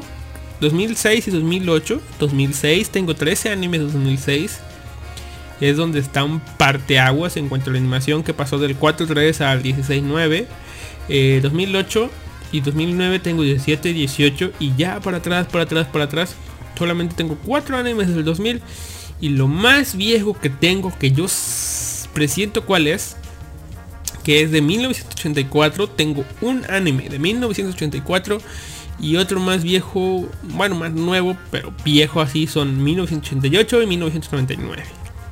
El del 84, estoy casi seguro que es la tumba de las luciérnagas, casi seguro. Pero bueno, como ven, anime viejo casi no veo.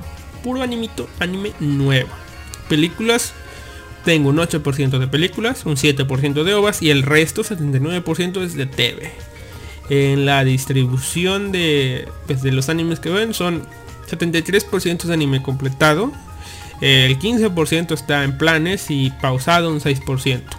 Que esto la verdad es mentira porque tengo muchísimos más pausados y menos completados. Pero bueno. Eh, y país, distribución del país, pues obviamente todo, todo, todo lo que tengo registrado es japonés. 100%. Y ahora sí.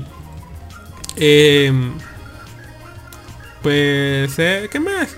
Ah, sí, a lo que iba yo, a los géneros y a los tags. Mínimo ahorita lo voy a dejar ahí para no perder tanto tiempo, porque creo que ya me emocioné con Anilist. Eh, ¿Dónde está? Vamos a ver. Sí, perdí un poquito de tiempo aquí. Eh, a lo que iba, yo ayer me sorprendí cuando estaba viendo esto porque ayer me di cuenta de que ya está más, las estadísticas que muestra son más amplias. Eh, me di cuenta de que el género que más he visto de los que muestra, porque muestra una lista de 20 géneros. Sí, 20. Bueno, a mí me muestra solamente 18. Pero de los 18 géneros que me muestra, me dice que he visto muchísimo más comedia. O sea, mis cinco primeros géneros son comedia, acción, romance, fantasía y drama. Son los tipos de anime que he visto con, pues ahora sí que en mayor cantidad. Para mi sorpresa el género de sci-fi, que es considero que es de los que más me gusta, simplemente he visto, simplemente he visto 113 y está en lugar 8. Obviamente recuerden que esto está combinado, o sea, puede ser que un mismo anime que esté en comedia esté en acción, o sea, acción y comedia, acción y romance, comedia y romance, pero los elementos en sí pues, y los más bajos, eh, exceptuando a dos que no tienen nada que ver, porque pues, eh, bueno, no, no, no, sí, creo recordar que sí, así que sí lo voy a contar.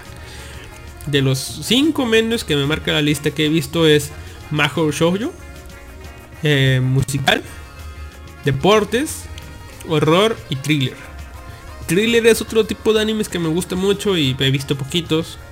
Deportes es un anime, es un tipo de animes que también me gustan y he visto muy pocos. Así que, eh, ya ven. Nada, y en cuanto a las taxis, es decir, a, los contextos que, que, marcan, pues ya no me permite ver la página porque se trabó. Así que lo dejamos ahí para otro para otro programa. Así que sí, se trabó. Puta, se trabó. Así que bueno. Aquí Niamu nos mandó una imagen que tiene una foto de un montón de Jokers y un montón de Batmans. Quisiera decirle que conozco a todos, pero no conozco a los Batmans. Al Joker, pues sí veo a un Joker, el de la película, y los demás no los conozco.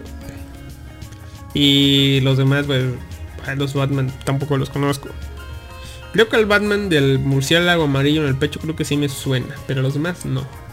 Eh, así que... ¿eh? Y ahora, como se trabó la página en listing, no me, en listing y no me permitió seguir, pues, ¿qué tal si comenzamos con las reseñas de anime? Bueno, no reseñas, opiniones. Y si se presta, pues reseñas. De lo más reciente a lo más son 1, 2, 3, 4, 5, 6, 7, 8 animes.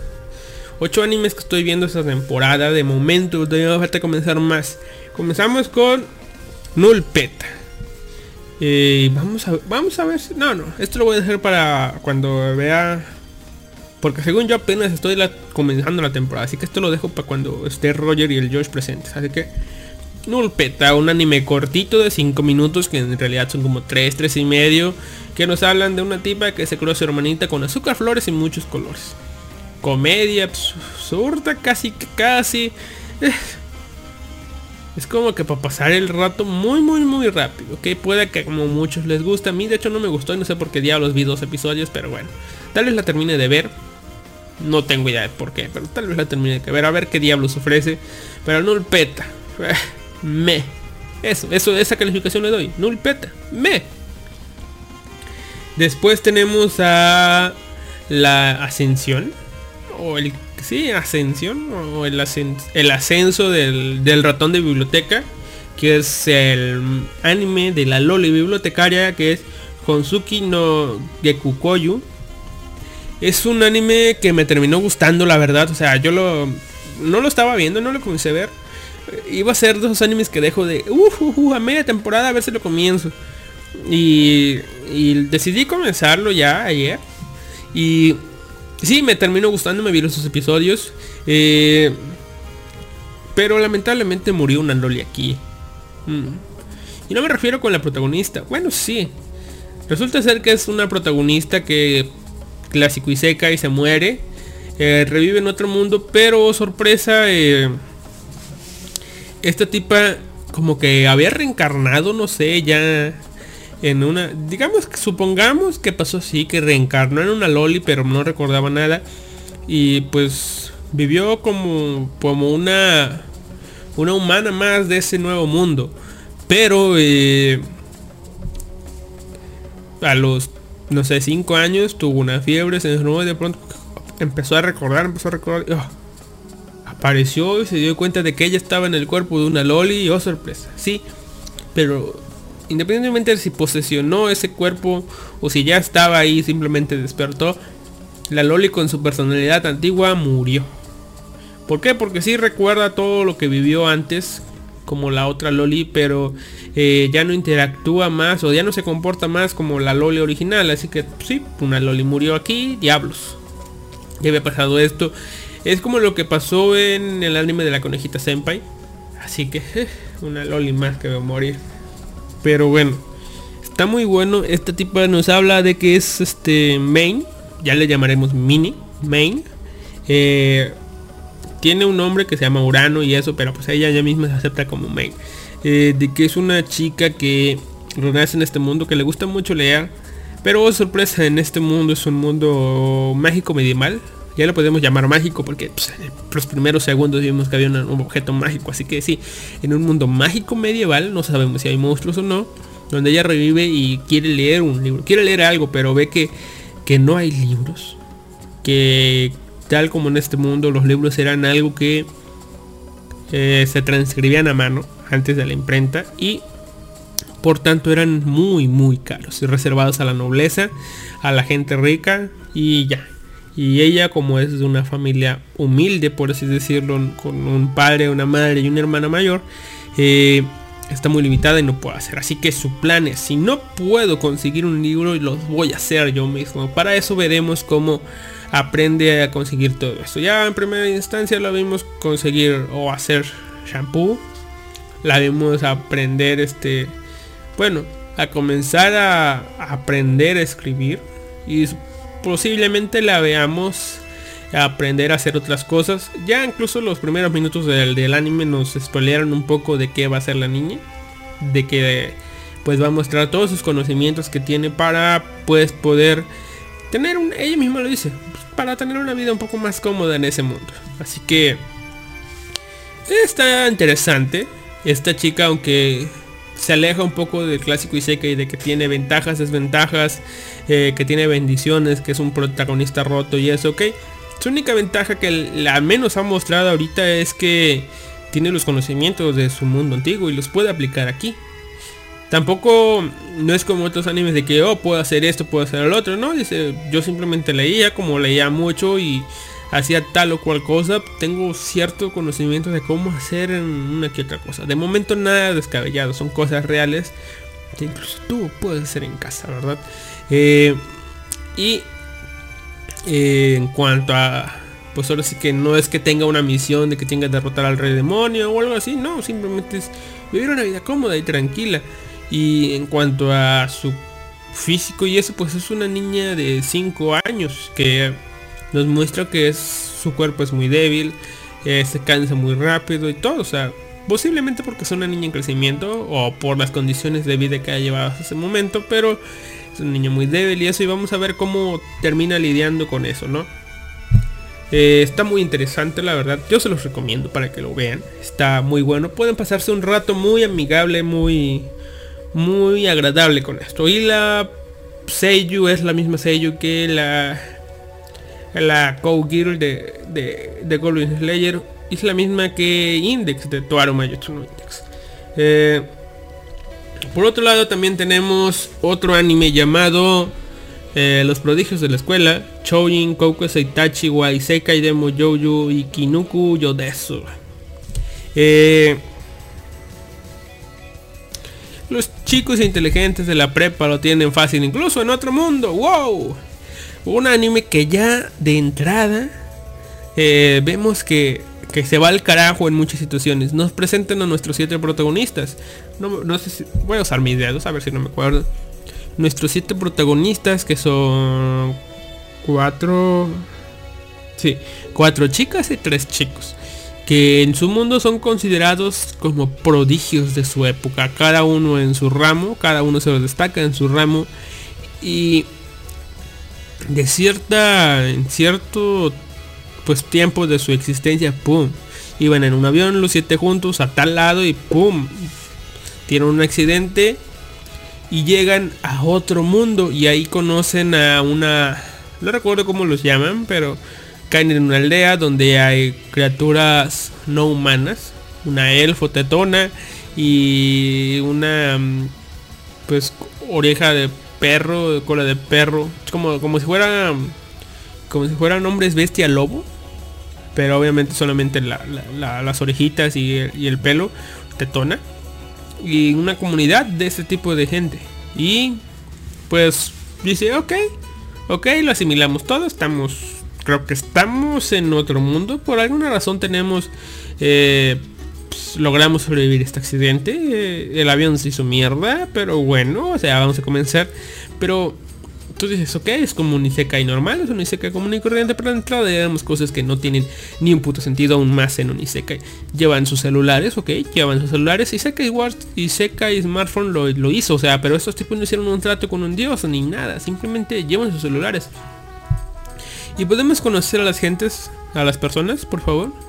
Sí, no me acuerdo sus nombres, pero por ejemplo está el genio de la política, que digamos que es el protagonista principal.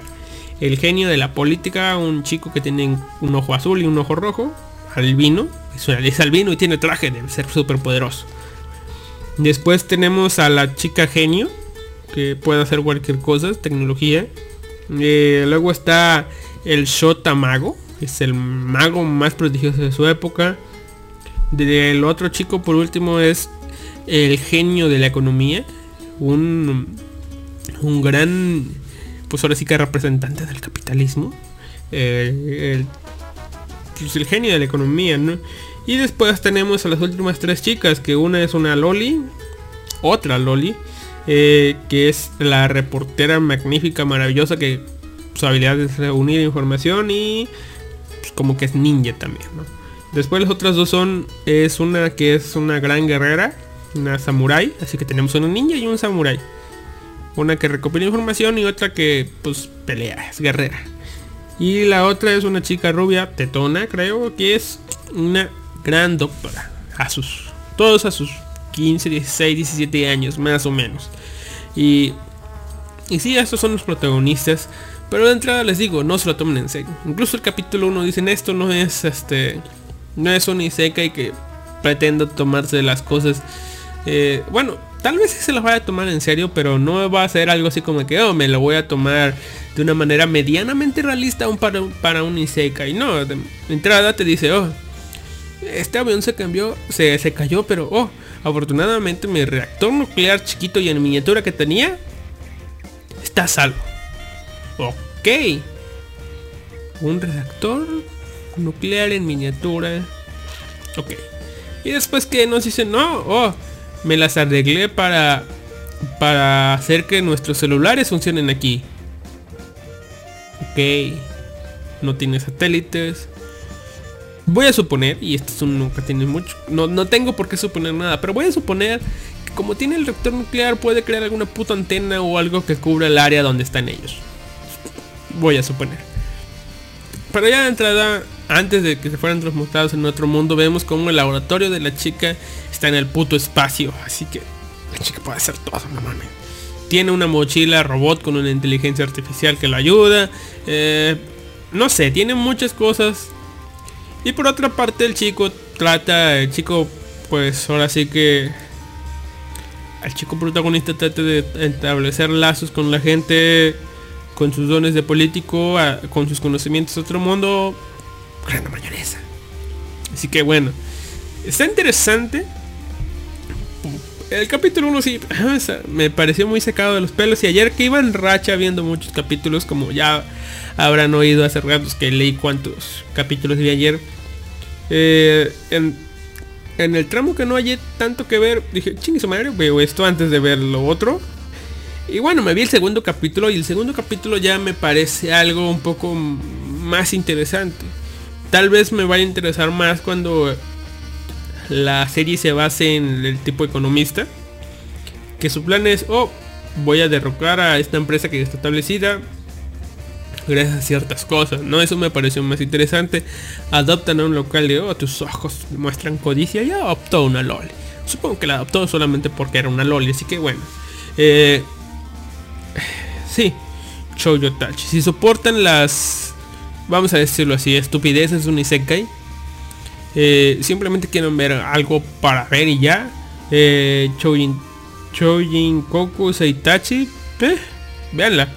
Y si no, no soportan algo que no sea realista, pese a que sea un anime, ustedes entienden. Eh, no lo vean, o sea, no lo vean. Este, se van a llevar un, un, este, un asco total en este anime, así que yo pues, he visto todo. Ah, no les digo que es bueno, pero posiblemente me entretenga y, ya. Por ejemplo, comparado con Isaka Chit, Isaka Chit no lo terminé de ver, me acabo, me acabo de dar cuenta que no lo terminé de ver. Eh, no sé, no sé la verdad. No sé ni por qué diablos dije que lo voy a comparar. Eh, otra cosa que estoy viendo, Doctor Stone está muy, muy, muy, muy, muy bueno. Véanlo. Eh, unos horas. Ok, antes de comenzar a los tres últimos, vamos con Boku, Bokutachi Wabenkyu de Kinai. Eh, Bokuben 2. Comenzó Bokuben 2. No he visto el episodio, el episodio más reciente, pero ya vi el primero.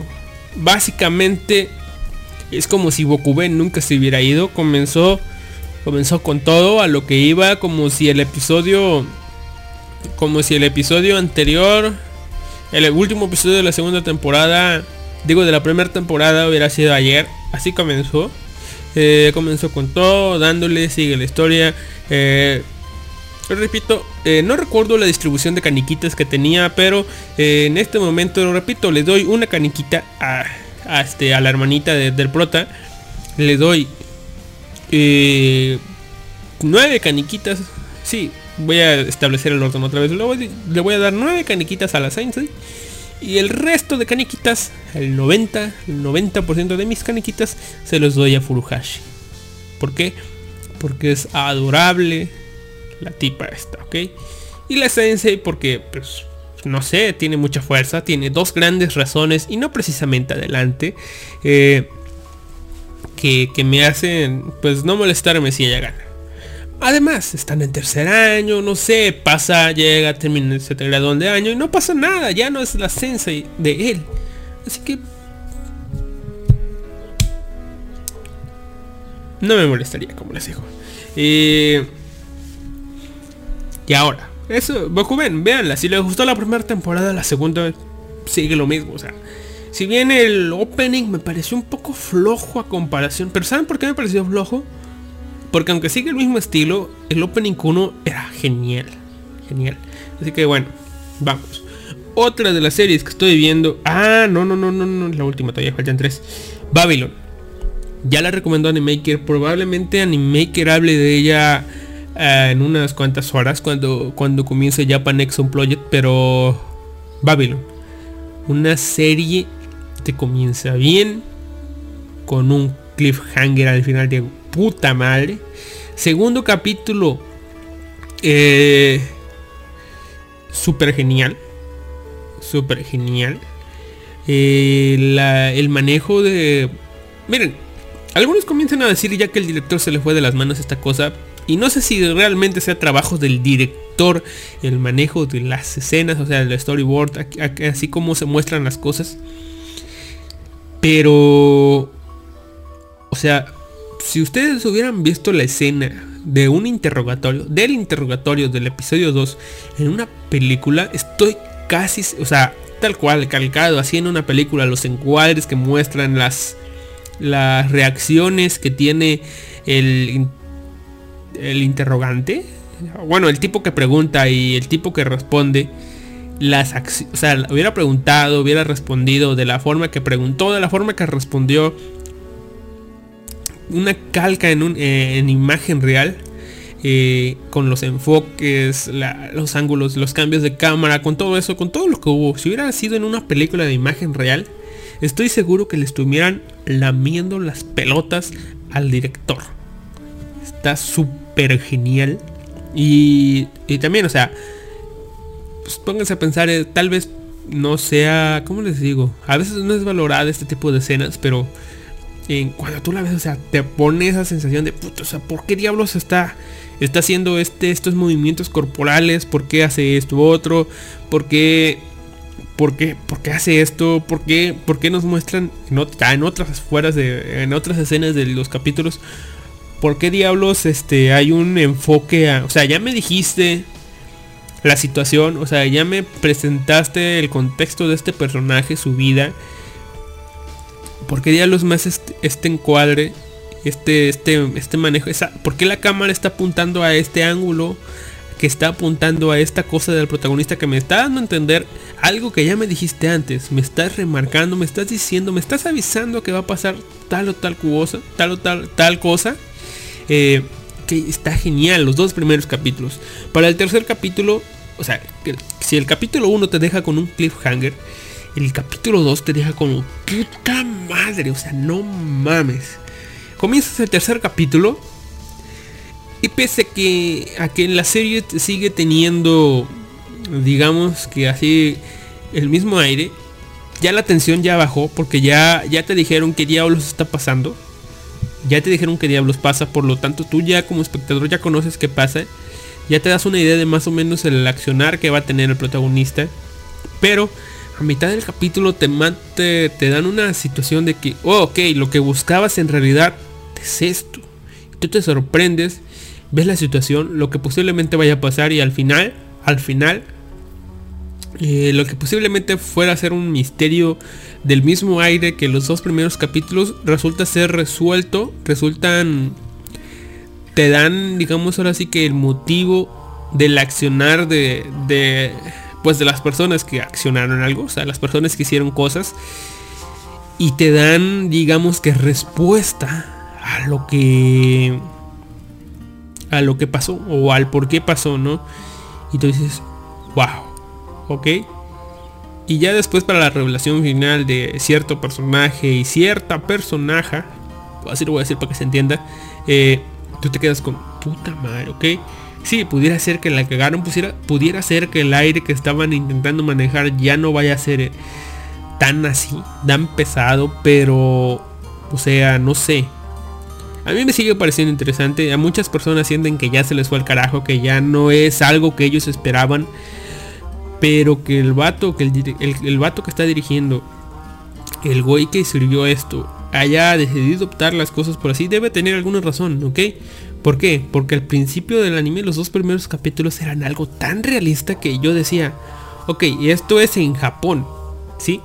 Es un fiscal, la serie se trata sobre un caso, esta es eh, la sinopsis, la serie trata de cómo un fiscal está investigando un caso de corrupción sobre una farmacéutica. ¿ok? Este es el caso principal, pero a partir de aquí se abren muchas cosas. Cosas como que hay, hay elecciones, eh, cosas políticas haciendo estas cosas, encubriendo tales cosas, sobornos, todo ese tipo de cosas. Tal así que yo dije, ok, me estás... Solamente porque el vato se llama...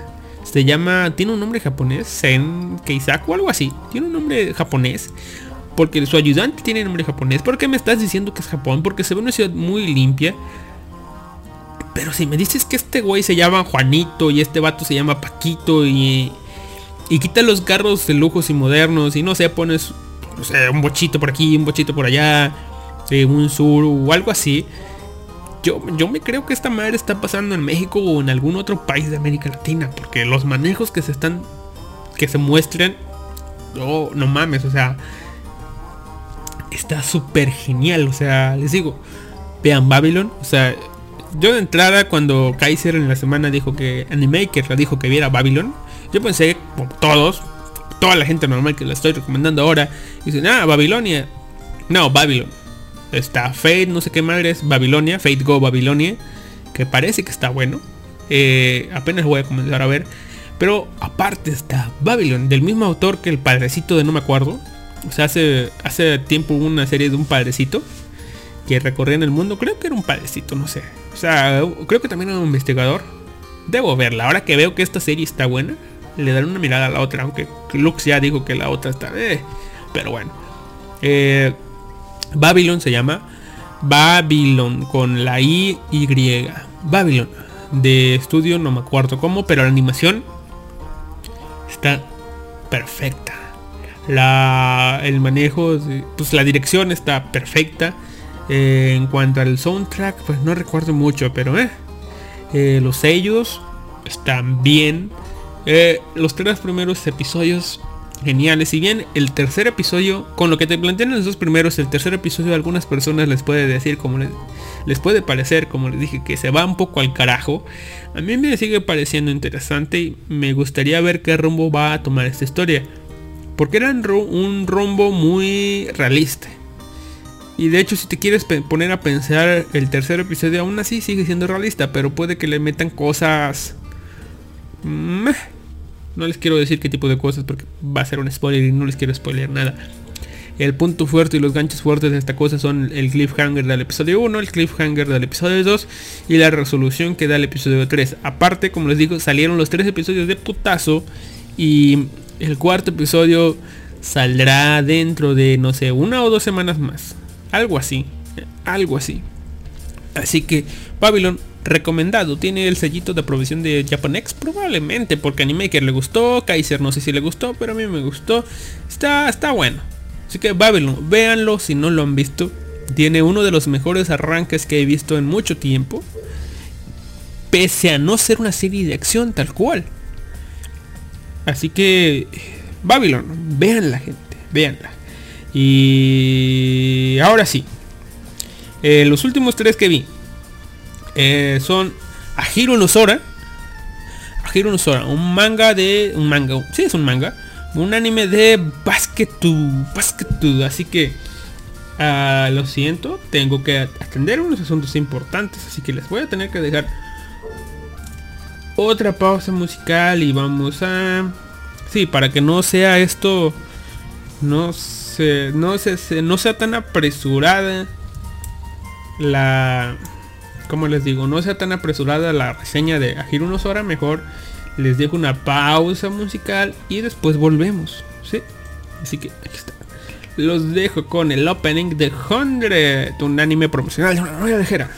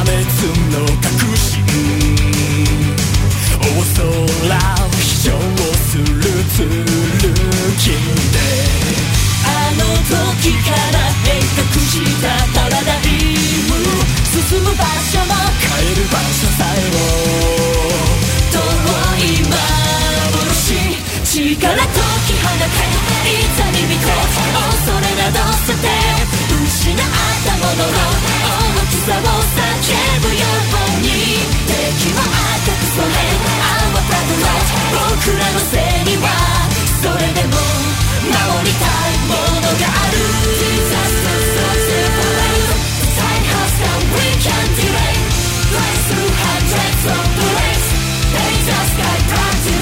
目覚めよあの日繋がれた。結ぶの眠りし記憶よ戦えそれぞれの誇りその手に取り戻せる日まで誰かじゃなく僕らだったんですよ肉体止まることが意しているのはし怒り解き放たり見て息を打て傷つくことより恐ろしい記憶がある。そんなは赤く染め Our blood red 僕らは胸にそれでも信じたい愛がある。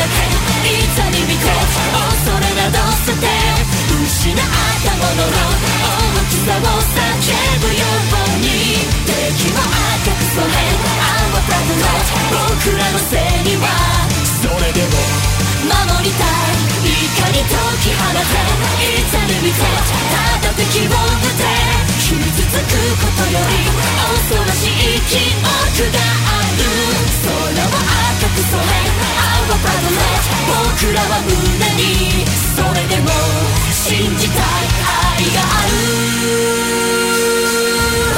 Disaster don't separate The time has come we can delay Rise through hundreds of blades Hate us, guide back to me. Disastrous, don't take away.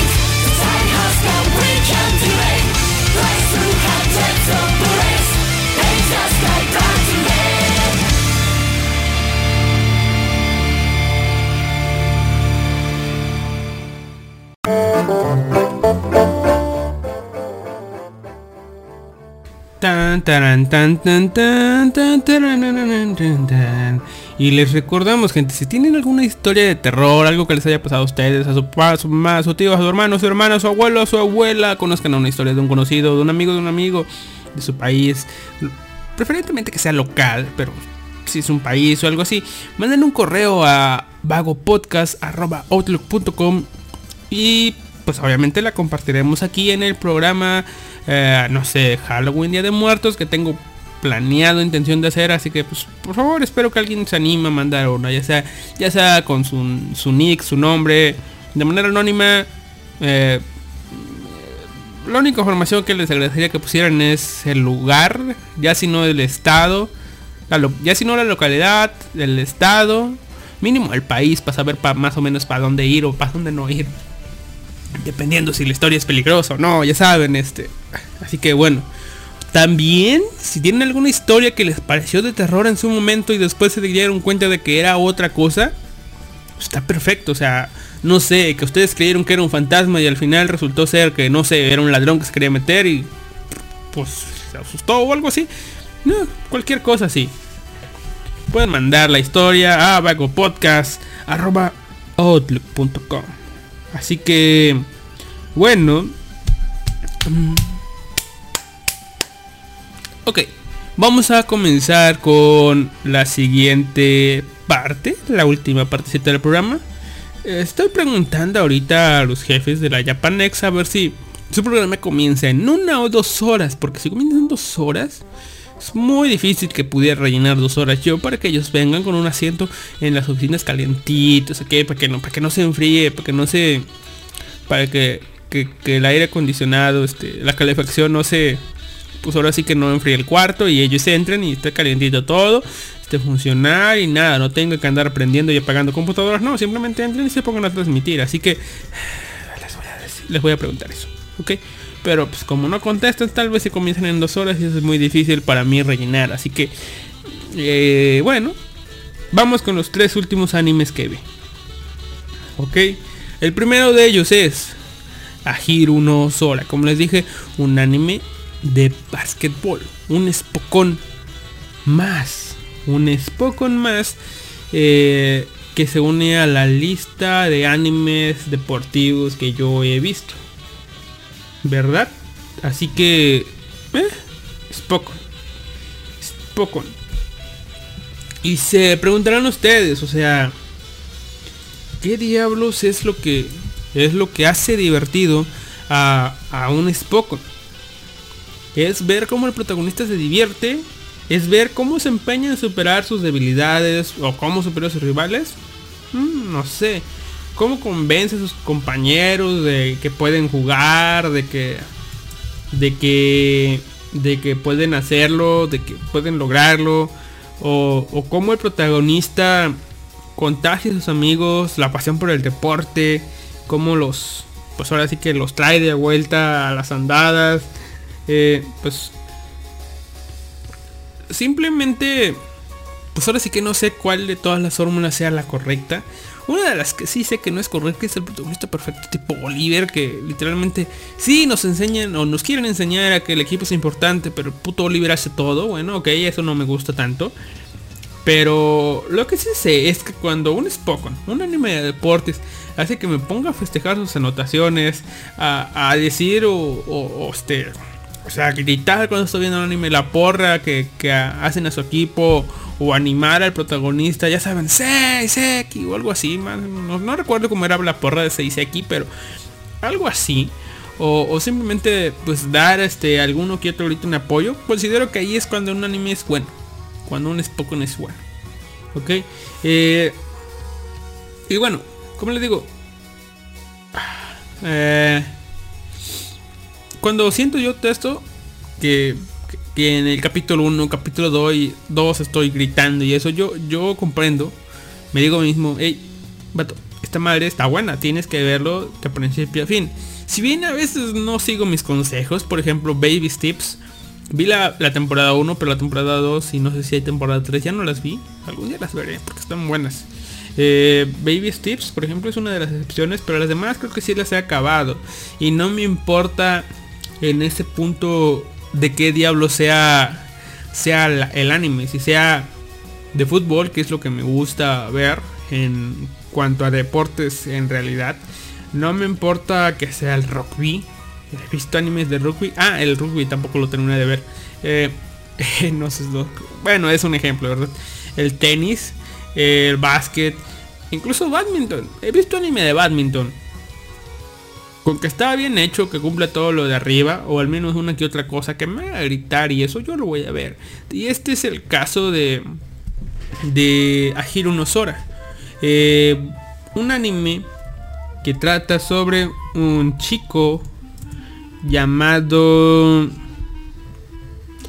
llamado Sora Sora Kuramata Sora Kuramatani Sora Kuramatani que entra pues, primer día prepa a unir si quiere unir al club de al club de básquet pero oh, sorpresa el club de básquet es un club de vagos no, no el tipo de vagos como que soy, no, simplemente un, grupo de vagos de mala muerte que simplemente pues, se unieron a un club porque se tienen que unir a un club y todos se unieron al club de básquet y no hacen nada en el club de básquet. Simplemente van, se la pasan el rato haciendo cosas y espiando a las chicas. Pero bueno, es cosa aparte.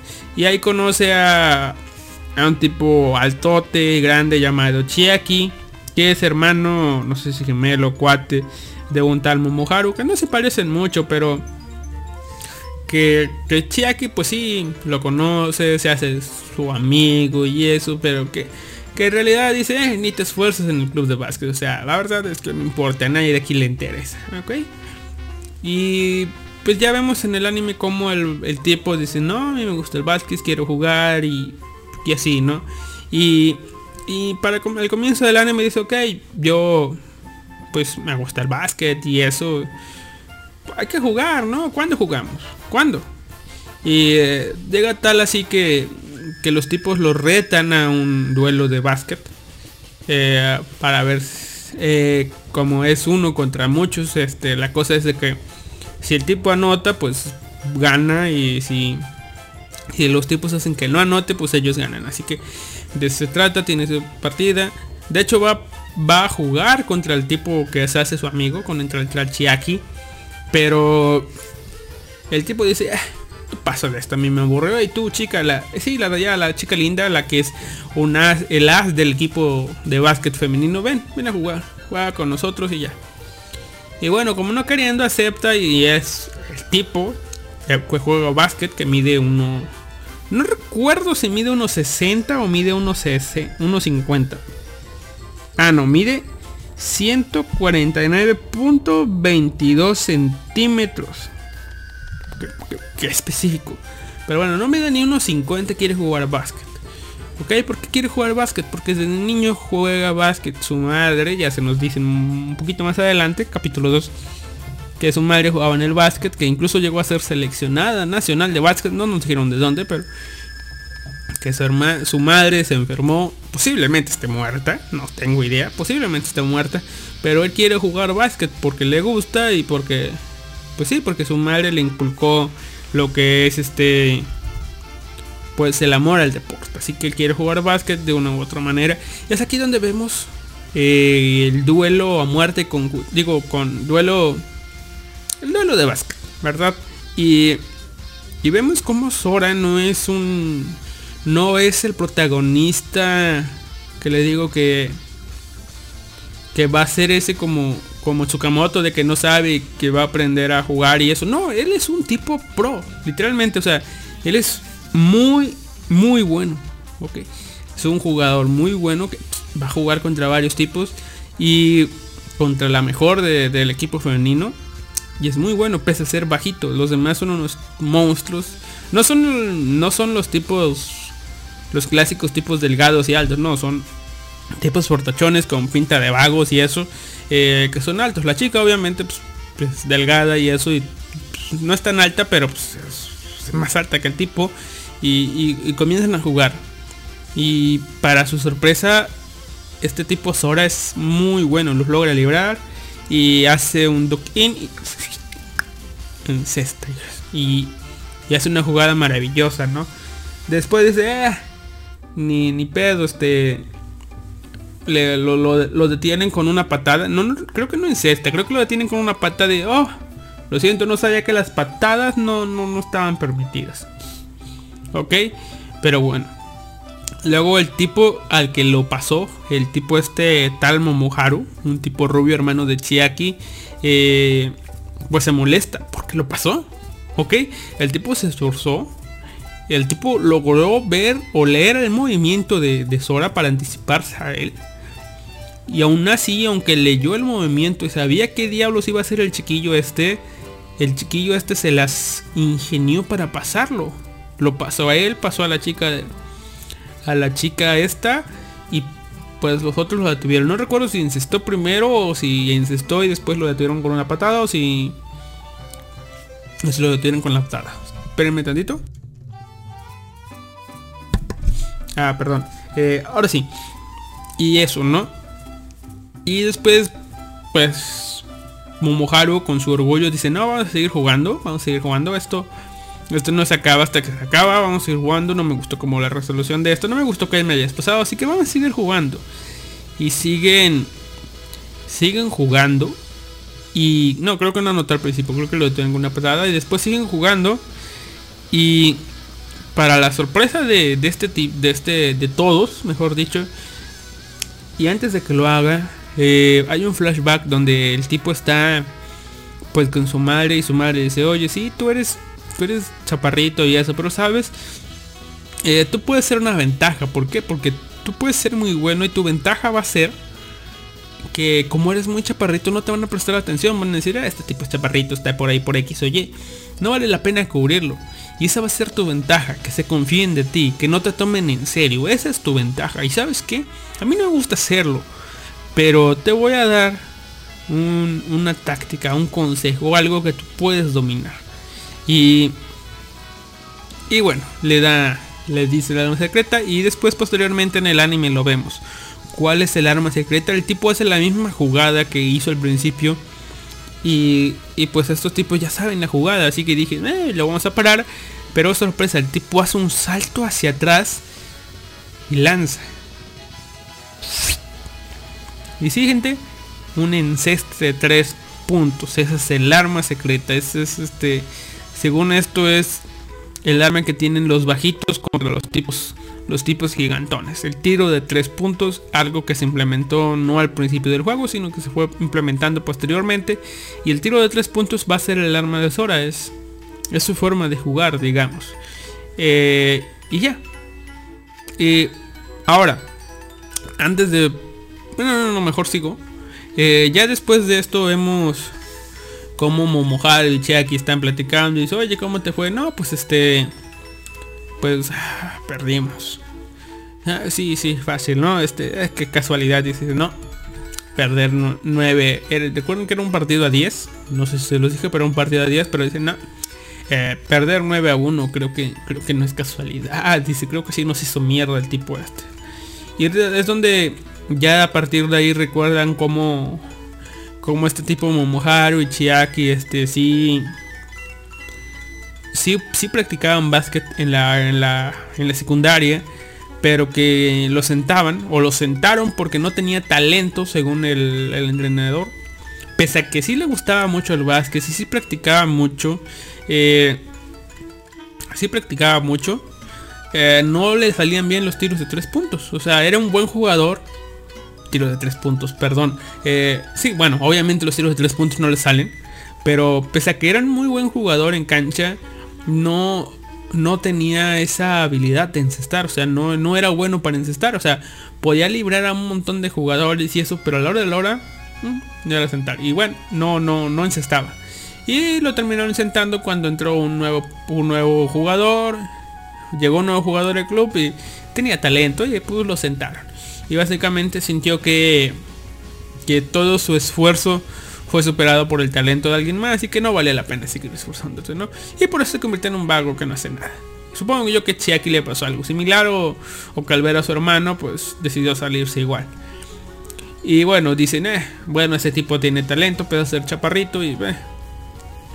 Pero después llega el, el final del capítulo donde vemos cómo a este chiquillo le habían dicho, ah, pues si quieres, limpia todo esto y ve a jugar, ¿no? Y el tipo obediente limpió todo y después se fue a jugar solo. Y, y este tipo Moharu llega y ve a la a la tipa a la, las del baloncesto femenino sentada ahí ahí afuera de, del gimnasio escuchando solamente cómo, cómo este tipo Sora está practicando y dice oye qué haces aquí bueno este iba pasando por aquí y vi que este tipo se puso a incestar y dije bueno pues me puse me detuve a ver, ¿no? Pero, diablos, en un, llegó un momento donde no pude irme.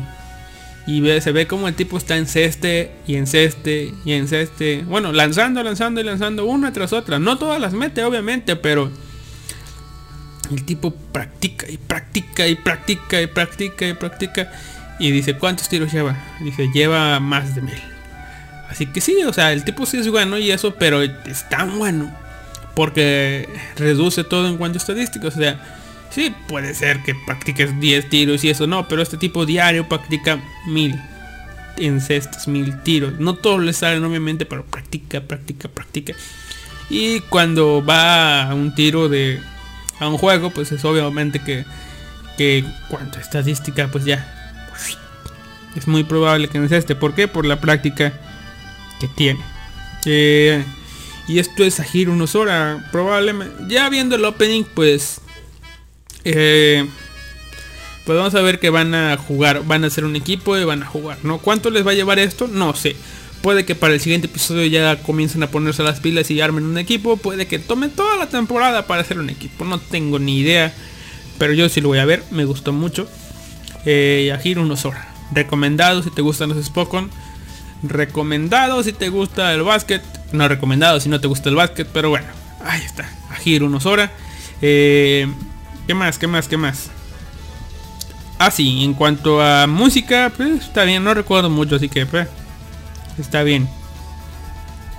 Eh, en cuanto a animación, eh, tiene diseños un tanto extraños, así que pues, tal vez va a ser diferente a algo que hayan visto. O tal vez similar a muchas cosas que ustedes han visto. De entrada el protagonista me parece que es un hijo de Toma.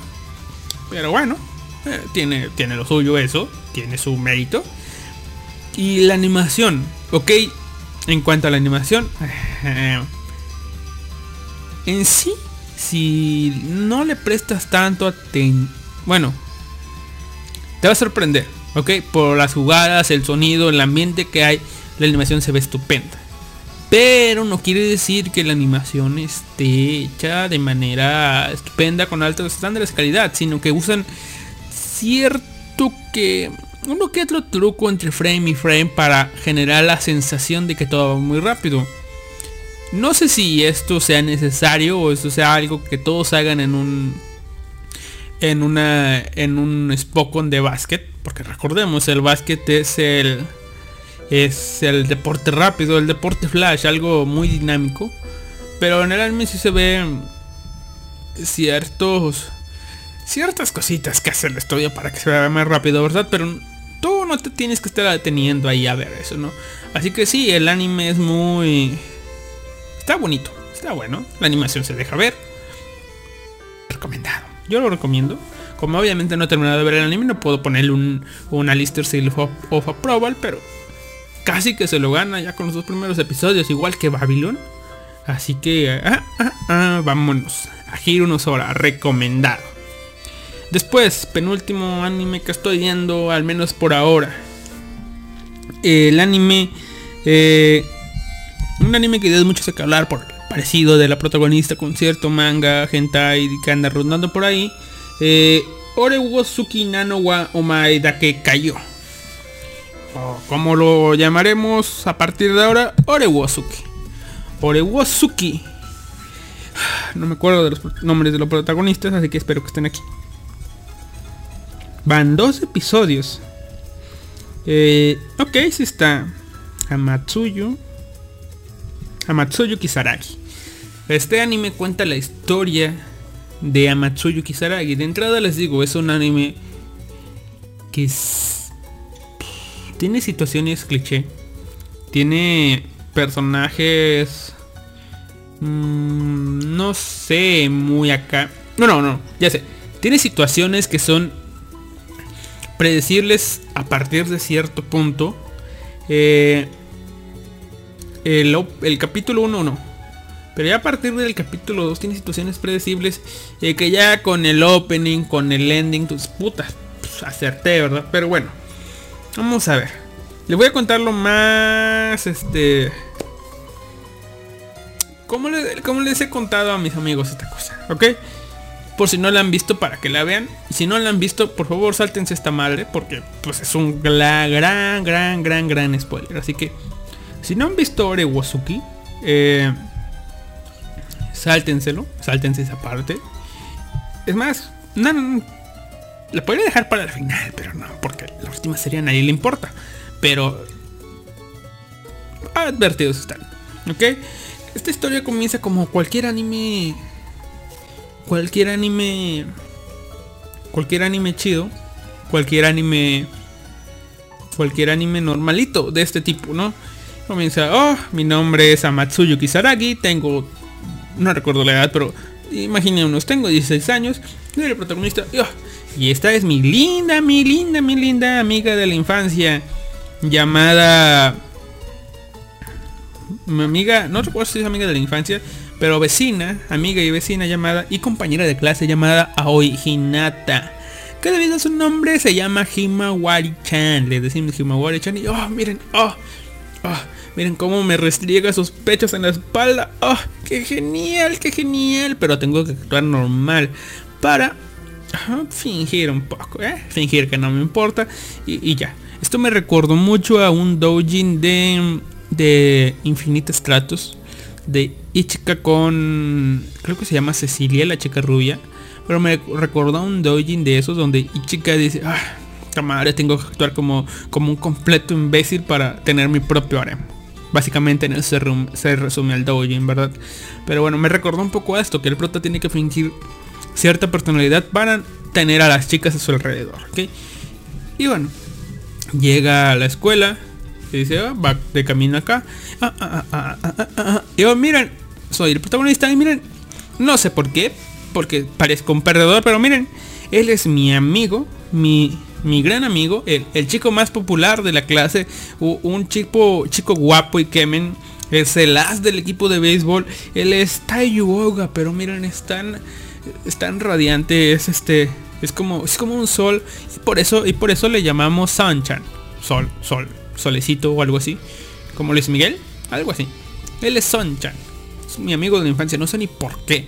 Comienzan una extraña plática y eso, dice, eh, Ah, dice, oh, de nuevo vienes con, con, con Himawari-chan, ¿verdad? Dice, oh, debes valorarle todo. Eh, la verdad no me importa que no esté conmigo y eso. Después la chica esta se, se escucha esto, se enfada, se enfada un poco y, dice, uh, vaca, idiota, tonto y se va. Y, y después, ah, vaya protagonista Duncan que eres, dice. ¿A qué se refiere esto? A que ya con esto nos dan en una entrada de que, oh, la hiciste enojar y no sabes por qué, idiota. O sea, básicamente de que la tipa esta le gusta al tipo este y al protagonista y el protagonista no se da de cuenta, ¿ok? Esto es lo que nos quieren dar a entender de primera instancia. Después llega nuestra otra protagonista, entre comillas, Eh, Sakura Aquino, la, la presidenta del consejo estudiantil. Eh, no, no, no hay lugar. La presidencia... Ah, por, por cierto, al protagonista, no recuerdo por qué diablos, pero creo que por los kanjis le apodan Joro. Joro. Así que a Joro, a Yoro, Yoro, Yoro, sí, lo llamaremos Yoro. Eh, nuestro protagonista presenta a la, presidenta que se llama Sakura Kino. Una, una super señorita de la sociedad, tetona, pelo largo, rosa y que por alguna extraña razón por su nombre que quiere decir como una, flor y no sé qué madres y la flor en, se dice de una forma en japonés que suena como su nombre pero que en inglés es Cosmos así que le dicen Cosmos Senpai. Así que sí Cosmos Senpai Himawaris Chan Son Chan y Yoro. No sé por qué diablos te esforzaste en ponerles nombres y al final le ibas a poner apodos pero ok. Y después ya nos presentan a otro personaje que se llama Sumireku se Senshoukin, ¿ok? Que debido a cierta, pues, no sé, madres de los kanjis y eso le termina diciendo Panji, ¿verdad? Panji. Todos lo dicen Panji y son Panji. Aquí todos tienen apodos. Ahora, comienza ya la cosa esta a, moverse la historia. Los engranes del destino comienzan a girar. Eh, Yoro, nuestro protagonista, eh, de pronto recibe un pues un llamado con la presidenta y dice, "Oye, oye, este Yoro, eh, ¿sabes? Este, mm, eh, no sé, eh, no sé cómo decirte, ¿quieres quieres salir a una cita conmigo mañana? Y Yoro dice, no mames, no mames, te quiero, dice, te tengo que decir algo, dice, ah bueno. Y Yoro, ah, no mames, no mames, no mames. Eh, y con una cara seria de poker face completamente dice, ok, acepto, acepto. Y ya. Después, posteriormente en el día, eh, su amiga Himawari dice, oye, yo lo siento por lo de hace ratos, este, quisieras ir a una cita mañana conmigo, tengo que decirte algo, dice. En, eh, mm, eh, em, mm, este, no, mañana no puedo, tengo planes. Ah, bueno, está bien el, el- domingo. Ok, el domingo, está bien. Y dice, ¿cómo madre, sí, dos. Chingue su madre, bueno. Llega, llega el día del fin de semana, llega el sábado, toca ir con la senpai, sale con la senpai. En este punto, en realidad estoy dudando el orden de cómo pasan las cosas, pero supongamos que sí pasó así. Eh, llega con la senpai y tienen su cita y todo, y al final dice, oh, lloro, lloro. Tengo algo que decirte. Eh, ¿Podríamos sentarnos ahí, en esa banquita que está ahí, en esa que está enfrente de los arbustos, por favor? Va, lloro, se sienta. Y luego la senpai empieza, empieza la clásica situación de, de confesión, de confesión de anime. La senpai se sienta, eh, pone sus, sus rodillitas en- con, sus piernas abiertas, eh, trata de juntar sus rodillas, empieza a mover sus manitas, imagínense esa escena, empieza a mover sus manitas, así se pone un poco tímida, un poco vergonzosa y... eh, una aclaración, la verdad no recuerdo si los diálogos dicen así, aunque tuviera que... Debía haberlos escrito, pero bueno, ok. Dejemos, está, está la senpai ahí. Se está agarrando las rodillitas, está haciendo... Lloro, este, la verdad es que em, alguien me gusta. tengo alguien que me gusta. Y lloro así de... "Mm, puta madre, puta madre, estoy... ah". Y dice, sí, alguien que me gusta, ¿verdad? Eh, Este, cada vez que... Cada vez que lo veo, mi pecho empieza a latir, mi pecho empieza a latir, dice Cosmo Senpai. Y este, y, y, y no sé, este, cada vez que, eh, con el simple hecho de estar a su lado me siento bien. Y, la senpai se voltea, empieza a acercarse, eh, lo ve fijamente, así como en tipo posición de que le fuera a dar un beso.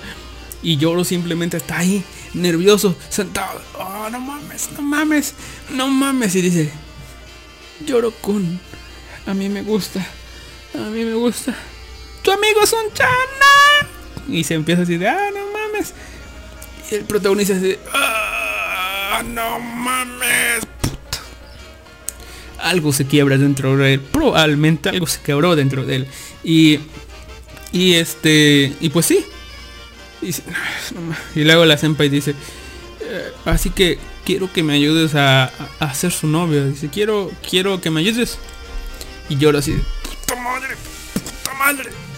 Ok, ok, te voy a ayudar, te voy a ayudar. Y la senpai dice, gracias, gracias, gracias. Y creo, creo recordar que lo abraza o algo así, no sé. El chiste que algo hace una demostración de efecto y, y Yoro simplemente está en un estado, no sé, muy contradictorio en su parte. Por una parte está disfrutando que su cuerpo tenga contacto físico con la, con la senpai y este... Y, en su mente está diciendo, "No, pinche perra de mierda, perra de mierda, ni siquiera te gusto y me estás haciendo esto, chingada madre. Puta perra. Y este... Y dice, bueno, bueno, bueno. Y después, bueno, va a su casa, se duerme. Está pensativo, triste, cabizbajo de puta madre, puta madre. ¿Dónde la cagué? ¿Dónde la cagué? ¿Dónde la cagué? Como no me di cuenta, chingada suerte. Y después al día siguiente, pues tiene, tiene su cita con su amiga. Se encuentran, van a una película, van de compras, van de comida y y se divierten. Y este... Y en cierto punto la, la amiga de la infancia pues le dice, amiga, no voy a decir amiga porque no recuerdo si es de la infancia, pero la amiga dice, oh, yo ahora te ves muy cabizbajo, cabizbajo, cabizbajo. Pero vamos, sé feliz, sé feliz. Y va, lo abraza, le restriega los pechos y todo. ¿Qué haces? ¿Qué haces? Todos te están viendo. "Eh, no importa, no importa. Estoy feliz. ¿Estás feliz? Sí, estoy feliz, estoy feliz. Estoy en una cita contigo, estoy en una cita contigo. Tienen su cita, hacen cosas. Y al final dice, lloro, lloro. Tengo algo que decirte. Por favor, por favor, vamos a sentarnos allá. A esa banca de allá que está frente a los arbustos, frente a un arbolito, ahí solitos, solitos. Y, bueno, pues lloro se sienta. Listo. Lloro se sienta. Dice, "Mm, ok, esto está raro, se sienta. Se sienta esta, la amiga de la infancia, se sienta Himawari-chan. Se sienta junto a él. Este... Eh, no hay nadie. Yo, este Yoro se sienta, Himawari-chan se sienta. Hima- Himawari-chan se sienta con la misma pose. Este, así. Les describo la pose otra vez. Piernitas un poco abiertas. Junta un poco las rodillitas. Pone sus manos sobre las rodillitas. Y empieza a hacer un balanceo adelante hacia atrás, adelante hacia atrás. Y nerviosa, la cara un poco sonrojada, viendo hacia abajo, un poco encorvadita. Y dice, lloro, lloro con... eh, no recuerdo si le dice, no creo que es lloro nada más. Lloro. eh, ¿Sabes? Eh, Este, no sé cómo decírtelo, pero... eh, tengo, tengo alguien, alguien que me gusta. Y lloro. Ah, ah, pensando en su mente, así, "Oh, déjà esto es un déjà puta madre, esto es un déjà. Y tengo alguien que me gusta. Y, y la verdad, este, siento que, que mi pecho, que mi pecho palpita cada vez que lo veo. Y, y siento que, y siento que con el solo hecho de estar a su lado, me siento bien. Voltea a ver, con la cara súper sonrojada, viéndolo, en posición de darle un beso. Y este vato, te llamó, te llamó, te llamó, ah, no mames, te llamó. Y dice, lloro, la verdad es que a mí siempre, siempre me ha gustado, siempre me ha gustado. Tu amigo Son-chan, Kia, Kia. Y el protagonista lloró así de puta madre, no mames, esto también chingada madre. Ah, qué vergas, ¿por qué diablos? Y, este, y lloro ya hablando en sí para afuera, dice, "Ah, ah". y, y adivinaré, ¿quieres que te ayude a, a, a ser su novia, verdad? Sí, ¿cómo lo supiste? ¿Cómo lo supiste?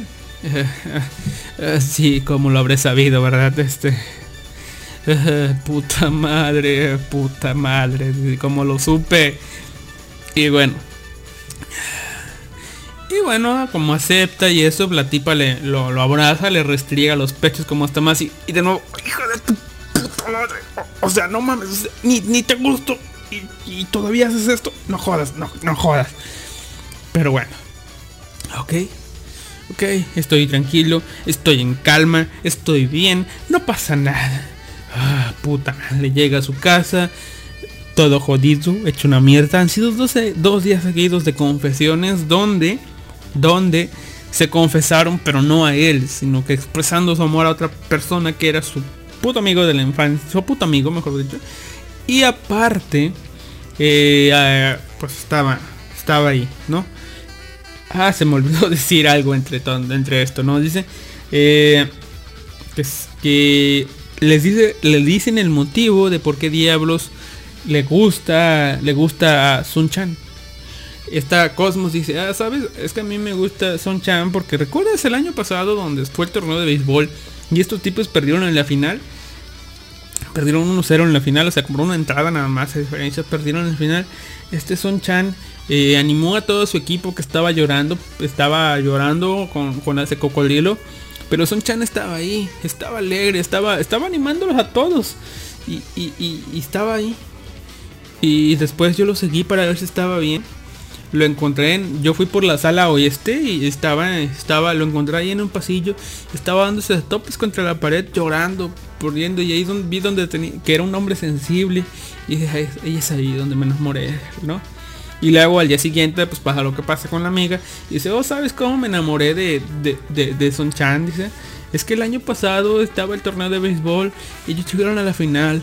Perdieron, pero aún así que perdieron, Son Chan los animó a todos.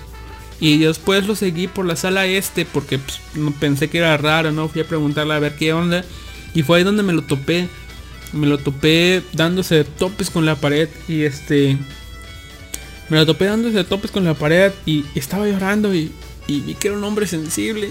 Y fue ahí donde me enamoré de él. Dice, ah, son chan. ¿No? O sea, las dos se enamoraron de él por la misma puta causa. Una este, una oeste. Ok, no importa. Al día siguiente, pues ya vemos como, como Yoro tiene que ayudar a, a, a Himawari, como tiene que ayudar a, a, a son este, a Himawari y a Cosmos en su plan loco para conquistar a, Son Chan. Pero ambas son unas completas peleles en todo esto. Y aunque Yoro tiene buenos, buenas tácticas, la verdad, estas tipas lo arruinan todo por su mala actuación, por su nerviosismo y eso. Y bueno, ok. Después, eh, después de esto, ya entra en escena nuestro último personaje que es no recuerdo su apodo, así que ella sí la llamaremos por su nombre. La llamaremos Sumireko, la chica de lentes y eso. Y dice Lloro, ven a la biblioteca, tengo algo que decirte. Eh, dice, ¿sabes? Lloro dice, a mí me gusta mucho un libro, no recuerdo el libro del... Ah, el, doctor algo y doctor algo, no recuerdo. Pero ese, ese, ese libro de... De donde hablan del doctor Jenkins, creo, algo así. El, bueno, ya saben, ese tipo que... Eh, ya saben, ¿ok? Y dice, y sabes, dice, y conozco su secreto, dice. Y dice, ¿eh? ¿Secreto? ¿Cuál secreto? Y luego ya y le dice que, que ella es, yo soy tu stalker. Chan, chan, chan, chan. Incluso está, no sé si tenía copyright, incluso Animaker preguntó, ¿tenía copyright esta cosa? Hay una musiquita de películas que incluso es como que de memes. Eh, que hace, pues suena la cancioncita, ¿no? Él lo dijo que era la marcha imperial, pero no recuerdo si es una marcha imperial. Pero bueno, es esa... Eh, no, no, no, el chan chan chan chan no es. Ah, no recuerdo, pero bueno. Suena... Suena una... Aquí está, a ver, más cancioncitas de fondo. Suena eso, ¿no? Pero bueno, el chiste es que la tipa confiesa que es un stalker. Que se enteró de todo. ¿Por qué? Porque ella estaba ahí. Y después dan un flashback y efectivamente, ella estaba ahí. Ella vio todas y cada una de las escenas, vio las confesiones fallidas que tuvo esto y vio y sabe y conoce la verdadera persona del prota. Dice, yo conozco, yo lo sé, sé qué planeas hacer. Y sí, básicamente el plan del prota fue que sí, se lamentó que tenía que ayudar a las dos chicas, pero en su razonamiento dijo, ah, espera, estas chicas quieren que las ayude a quieren que las ayude a conquistar a Son Chan. Pero es un Chan. Un chico. Y son dos chicas. No importa quién, una de las dos va a ganar y la otra va a perder. Y la que pierda querrá ser consolada. Y, ¿Quién va a estar ahí para consolarlas? Mira, mm, lloro, lloro, yo, lloro. Yo voy a estar ahí, chinga. Ese era el plan del tipo. Pero esta Sumireko dice, ya, yo sé el plan. yo puedo, yo puedo arruinarlos. Pero, ¿sabes? Eh, te tengo unas galletitas, puedes comértelas, este, eh, pero me puedo hacer una excepción siempre cuando vengas a hablar a diario aquí conmigo y me digas qué pasas. Yo simplemente quiero saber qué diablos pasa. Eh, y bueno, dicen, pero ¿qué te parece? ¿Qué te parece si nos sentamos ahí? ¿A dónde? Preguntarán ustedes. Pues, eh, oh sorpresa, adentro de la puta biblioteca está la banca. Sí, la misma banca que estaba delante de los arbustos, delante del árbol, la banca. Y bueno, dice, lloro, siéntate ahí. Yo me voy a sentar. Esta tipa se sienta, eh, ya un poco más seria, no tan como las otras, junto sus pernitas, acá, acá, acá. Y dice, ¿sabes? Me gusta alguien. ¿Sí? ¿Sabes, lloro? A mí me gusta alguien. Y el tipo está sentado así, sudando frío. Sí, a mí me gusta alguien. ¿Sabes? Eh, este, siento que mi pecho se va a salir cada vez que lo veo. Pero me conformo con el solo hecho de estar bajo su presencia. Básicamente le dice lo mismo que le dicen los otros dos tipos. Esta tipa se, se junta acá con una manera más, no sé, como más sexosa, por así decirlo, según te sabes. ¿Sabes quién me gusta? A mí me gusta, a mí me gusta y... Y el protagonista está sudando frío y dice, Son Chan, Son Chan, Son Chan, Son Chan, Son Chan, Son Chan, Son Chan, vamos Son Chan, cabrón, tú puedes, Son Chan. Y dice, a mí me gustas tú, lloro. Chan, chan, chan. Comienza a sonar el ending. No recuerdo si comienza a sonar el ending, pero puta fue madre. Así que sí, el protagonista, eh, con su, pues ahora sí que cara, doble cara de que pues está actuando simplemente para gustarle a una, a una de las dos chicas, ya sea a la, a la senpai o a su amiga, terminó por atraer a la stalker, a la chica rarita, la chica de lente, la chica bibliotecaria, la chica fea. No está fea, pero bueno. A esa chica que está ahí, chica que ya da falda larga, esa. Ahí se terminó gustándole y yo, no mames, ¿por qué? ¿Por qué a mí? ¿Por qué? Y bueno, al final termina aceptando el trato de la chica. eh, y contarle todo, ¿no? Ya después, eh, en ciertas cosas, dice, "Eh, bueno, dice este... pues... eh, no recuerdo bien cómo pasan las cosas, pero eh, siguen con los planes de pues gustarle a uno y otro, pero el tipo termina confesándoles a las chicas que están a, que, a las chicas que está ayudando a la otra, es decir, que está ayudando a que Yoro está ayudando tanto a Himawari como a como a Cosmos, ¿ok? Está ayudando a uno, está ayudando a la otra y y cada una de las chicas dice, ah, lo sabía, pinche perra de mierda. Y la otra tipo dice, ah, lo sabía, maldita broja, puta suerte. Y bueno, ella lo sabe y dice, no, las estoy ayudando ambas porque ambas son mis amigas y pues necesito ayudarlas, ¿ok? Y... eh, pues sí, necesito ayudarlas, ¿no? Así que tú, tú, tú, te voy a ayudar, te voy a ayudar a ti, te voy a ayudar a ti, no importa quién es, ¿ok? Todos son amigos. Y bueno, luego solamente para estar, eh, pues para ahorrarse motivo, ahorrarse tiempo, dice, va con el va con su amigo va con Son-chan y dice Son-chan eh, a ti te gusta alguien verdad Eh, eh, ¿qué, a mí gustarme alguien Eh, eh, no no. Ah es sí verdad bueno sí me gusta alguien este y bueno te lo voy a decir solamente porque sé que tú eres mi amigo. Y dice sabes pero no te lo voy a decir aquí dice ¿por qué no vamos allá ves esa banca que está frente a un puto árbol. Y sí, es la misma puta banca. La misma puta banca. Y bueno, es aquí donde pues Choro se sienta. Su amigo Son Chan se sienta. Piernitas abiertas, junta, junta con sus rodillas. Su mano contra sus rodillas. Empieza pues, a ponerse un poquito boca abajo. Empieza a sonrojarse. Y dice, sí, es que la verdad, a mí me gusta alguien, dice. Yo, yo lo está, no mames, no mames, no mames. Y tú como protagon- tú como espectador, o sea, yo como espectador estaba de, mmm, mmm, mmm, ok. A este tipo le, no le importaba a quién de las dos le gustara, iba por, iba tras las dos, la que cayera es buena, pero a las dos tipas les gusta este tipo. Eh, sería gracioso que este tipo fuera gay, dije yo. Ok, no, no creo, pero sería gracioso que este tipo fuera gay y que le gustara Yoro. Pero mm, luego ya estaba el otro y... Ok, sigamos. ¿Sabes? A mí me gusta alguien, este... eh, cada vez que la veo, mi pecho, mi pecho comienza a temblar. Y, y este...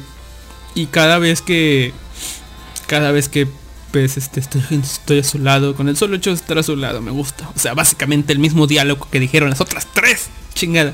Voltea, lloro. A mí me gusta. Me gusta. No, no, no, no, no, no, no, no, no, no, no, no, no. A mí me gusta. A mí me gusta. Sumireko Sanshokuin. ¡Ah, no, puta madre! Empieza a decirle, ah, ¿por qué de todas? Chinga madre. Ah. Y Yoro dice, ok, te gusta, te gusta Sumireko. Ok, sí, ¿verdad? Sí, la verdad es que, ¿sabes? ¿Recuerdas el, el, eh, el torneo de béisbol del año pasado? Y, "Oh, no, puta madre, no, porque todo es ahí. Dice, ¿sabes? Dice, yo, yo estaba, yo, nosotros perdimos. Traté de animar a todo, a todo mi equipo. Lo, lo traté de animar. Mostré mi mejor sonrisa, pero no pude más. Así que corrí a un lugar donde nadie me viera, donde nadie me viera. Corrí a un pasillo y comencé a llorar dándome de topes contra la pared. Y sí, no, no, no es que nadie te haya visto, güey. O sea, no mames. Una por el este, otra por el puto oeste. Y las dos se enamoraron de ti, güey. No mames, ¿ok? Y dice, sí, está triste y eso.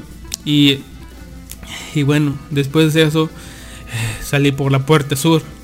Y dice, no mames. Ay, Supongo que le entró por el norte, pero bueno. Salió por la puerta sur donde nadie me veía.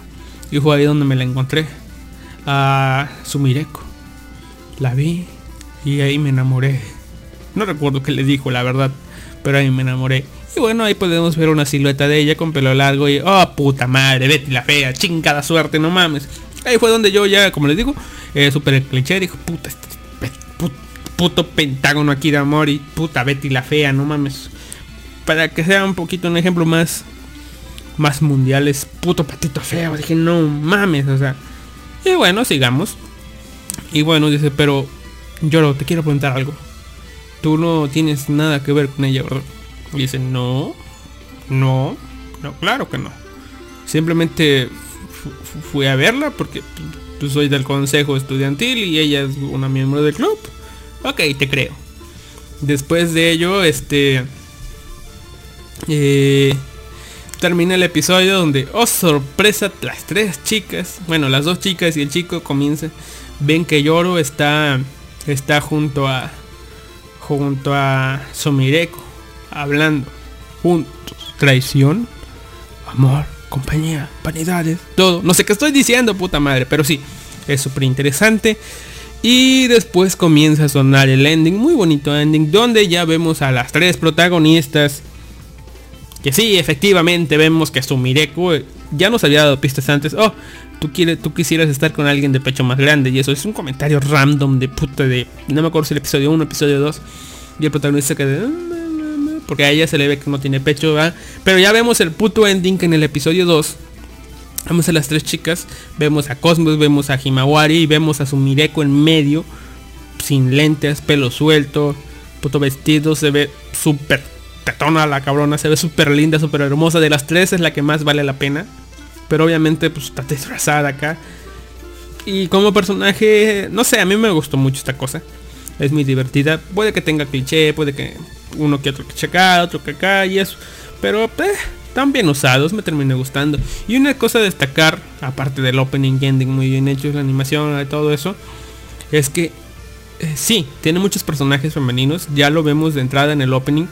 Pero dejando de entrada, yo les digo, de entrada de entrada los personajes eh, que posiblemente aparezcan, porque en el opening está lleno de mujeres y uno que otro hombre, dejando de lado esos, los demás personajes que están ahí de fondo de relleno, fácilmente lo puedes colocar en, en un, en un anime genérico, en cualquier otro anime genérico y ponerlo de protagonista. ¿Por qué? Porque sus diseños están bien cuidados. Me recuerda al mismo caso de Dragon Shooting, manga de Tsuyoshi Watanabe, donde están están las protagonistas obviamente que destacan mucho, pero que los diseños de los personajes de fondo están bien hechos. Aquí igual, los diseños de las chicas de fondo están bien hechos. Tanto así que les digo que pueden ser o pueden copiarse y ponerse de protagonistas en cualquier otro anime y no hay pedo. Se las compras. Así que... em, ok, eso es todo. Eso es Orewazuki, anime recomendado. Y como les digo, eh, anime que comienza en dos horas. Ya falta una hora, no me di cuenta. Falta una hora de programa. Ha venido gente y se ha ido. Tal vez me vio haciendo voces raras y se fue. Ah, detalles. Pero ustedes que están en formato podcast, espero que hayan disfrutado este podcast. Que no lo planeé para que durara más de dos horas, pero pues aquí está, más de dos horas.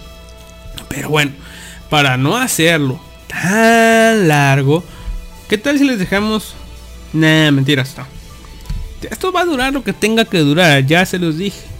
Y bueno, ya solamente falta uno. Y la última serie no puede ser otra. No es otra.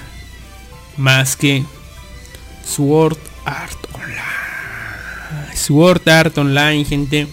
Sword Art Online Alicization se estrenó al fin. War of Underworld. Al fin se estrenó. Eh, ya me vi el episodio de la semana pasada. El episodio 0 fue un episodio recap. eh, donde nos ponemos al tanto en forma de resumen de lo que pasó la temporada pasada. Y en este episodio, eh, en el episodio 1, en el episodio de esta semana, en el episodio del día de ayer, vemos ya por fin cómo comienzan las cosas, cómo está la situación y, y ya. Ahora sí. Perdón. Eh, déjenme ver, a ver, a ver, a ver, aquí está War Underworld. Y, ok. Eh, sí me terminó gustando Sao. Eh, aquí, donde... Ah, miren. Eh, bueno. Como les digo, eh, War of Underworld nos habla de la segunda, es la segunda parte, la segunda temporada de Alicization, que ir siendo la cuarta temporada de Sao, que va a contar con, ah, no recuerdo con cuántos, pero, ah, si no mal recuerdo son 23 episodios. Esperemos que sean más. Pero... A ver, vamos a ver. Eh, a ver. Déjenme ver tantito. Es que está de fondo, está de fondo, está de fondo, está de fondo, está de fondo. Wart of Underworld. Aquí vemos como sí, efectivamente nos ponen al tanto un poco de la situación que está viviéndose en el mundo real. Pero... Eh, ¿Dónde está? Aquí está. Pero también nos ponen en la situación que, que, que quedó. eh, pues ahora sí que en Underworld, por así decirlo. Cómo, qué es lo que pasó después de que, de que Akirito se enfrentara a Administrator, cómo, cómo se fueron llevando a cabo las cosas y cómo quedaron, pues en tal cual, ¿ok? Aquí el mando, el protagonismo lo toma Alice, ¿ok? ¿Por qué? Porque recordemos, episodio final de, de Alicization, primera parte, Kirito recibió un rayo de luz de- del mundo exterior y sí, según nos cuentan, la Flug Light de Kirito terminó dañada. O sea, terminó con un daño mental. Terminó este paralítico inválido. No sabemos por qué. Supongo yo que porque capacidades motrices del cerebro fueron dañadas. Y ya. También no recordaba yo que Kirito había perdido un brazo. Pero bueno, Kirito perdió un brazo.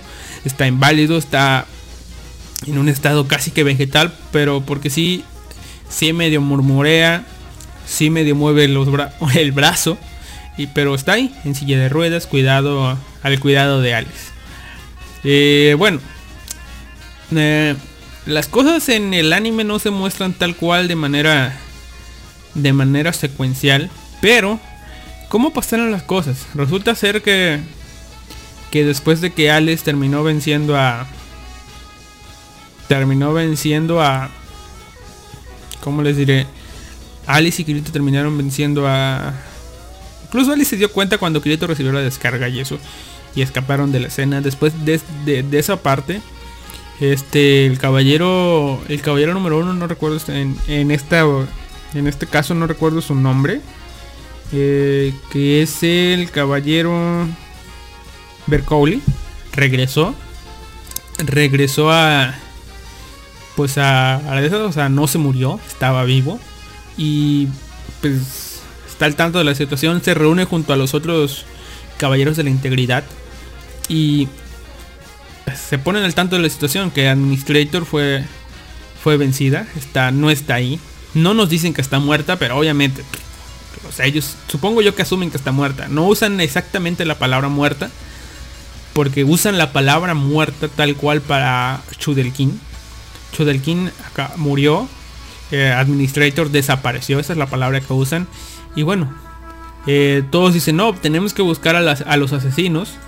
Tenemos que, pues no tenemos que dejarlos andar por ahí. Tienen que, tienen que pagar, dice. Pero, dice, oye, sí, sí, sí, tienes razón, dice Bercole, pero ¿no te parece que es más, que es más conveniente que, pues ahora sí que nos hagamos a cargo de la situación de todo esto? Porque pues todo esto está jodido. Eh, si si pues ahora sí que si los tipos de afuera, los tipos del reino oscuro se enteran de esto, nos van a atacar. Así que es mejor que nos organicemos, que preparemos tropas. ¿Por qué? Porque nosotros sí somos chingones, pero somos poquitos.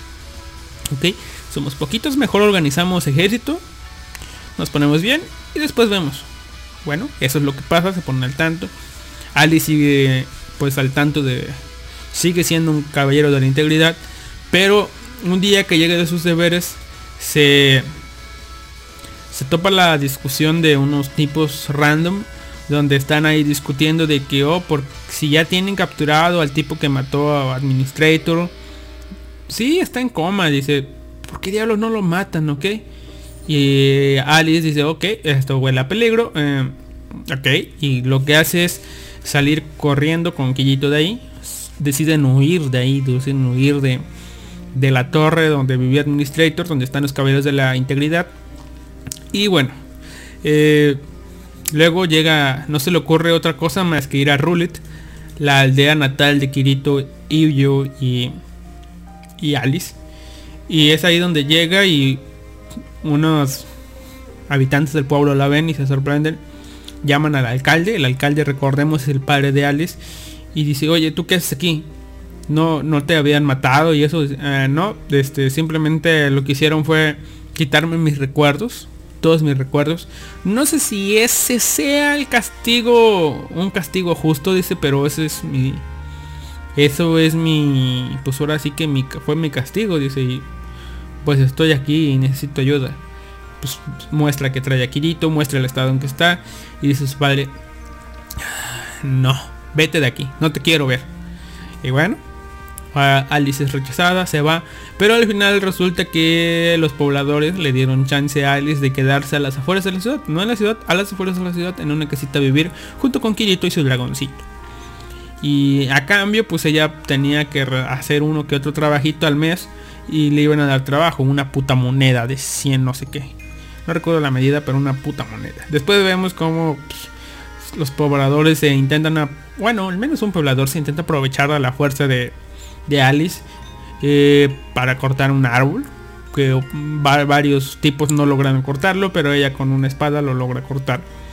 Eh, vemos también cómo los otros tipos dudan de Alice. de, ah, trae una espada súper pesada, se la quitan a Kirito. Kirito no se puede mover, está... Porque sí, esas son las líneas de Kirito. Así que sí, si tú eres a Kirito y querías verlo en un estado deplorable, deplorable, esto es tu anime. Kirito está en un estado inválido, en silla de ruedas, no puede ni hablar, eh, se trauma mucho y eso. Eh, después reciben la visita de un caballero de caballero de la integridad llamado Eldri, que dice, oye, te necesitamos, no sé por qué diablos estás aquí con este tipo, o sea, no sé qué, diablos este tipo inválido te, te- tiene aquí, vamos, regresa, te necesitamos, o sea, estos tipos pueden atacar donde sea. Y dicen, no, eh, no, eh, no, me- mi, lugar está aquí. Yo la verdad perdí mucha fuerza eh, en estos momentos, tú me ganas, güey, o sea, no mames, o sea, yo aquí me quedo. Y el tipo dice, bueno, ok, se va. Final del segundo sí, este es el final del segundo cap- primer capítulo, perdón.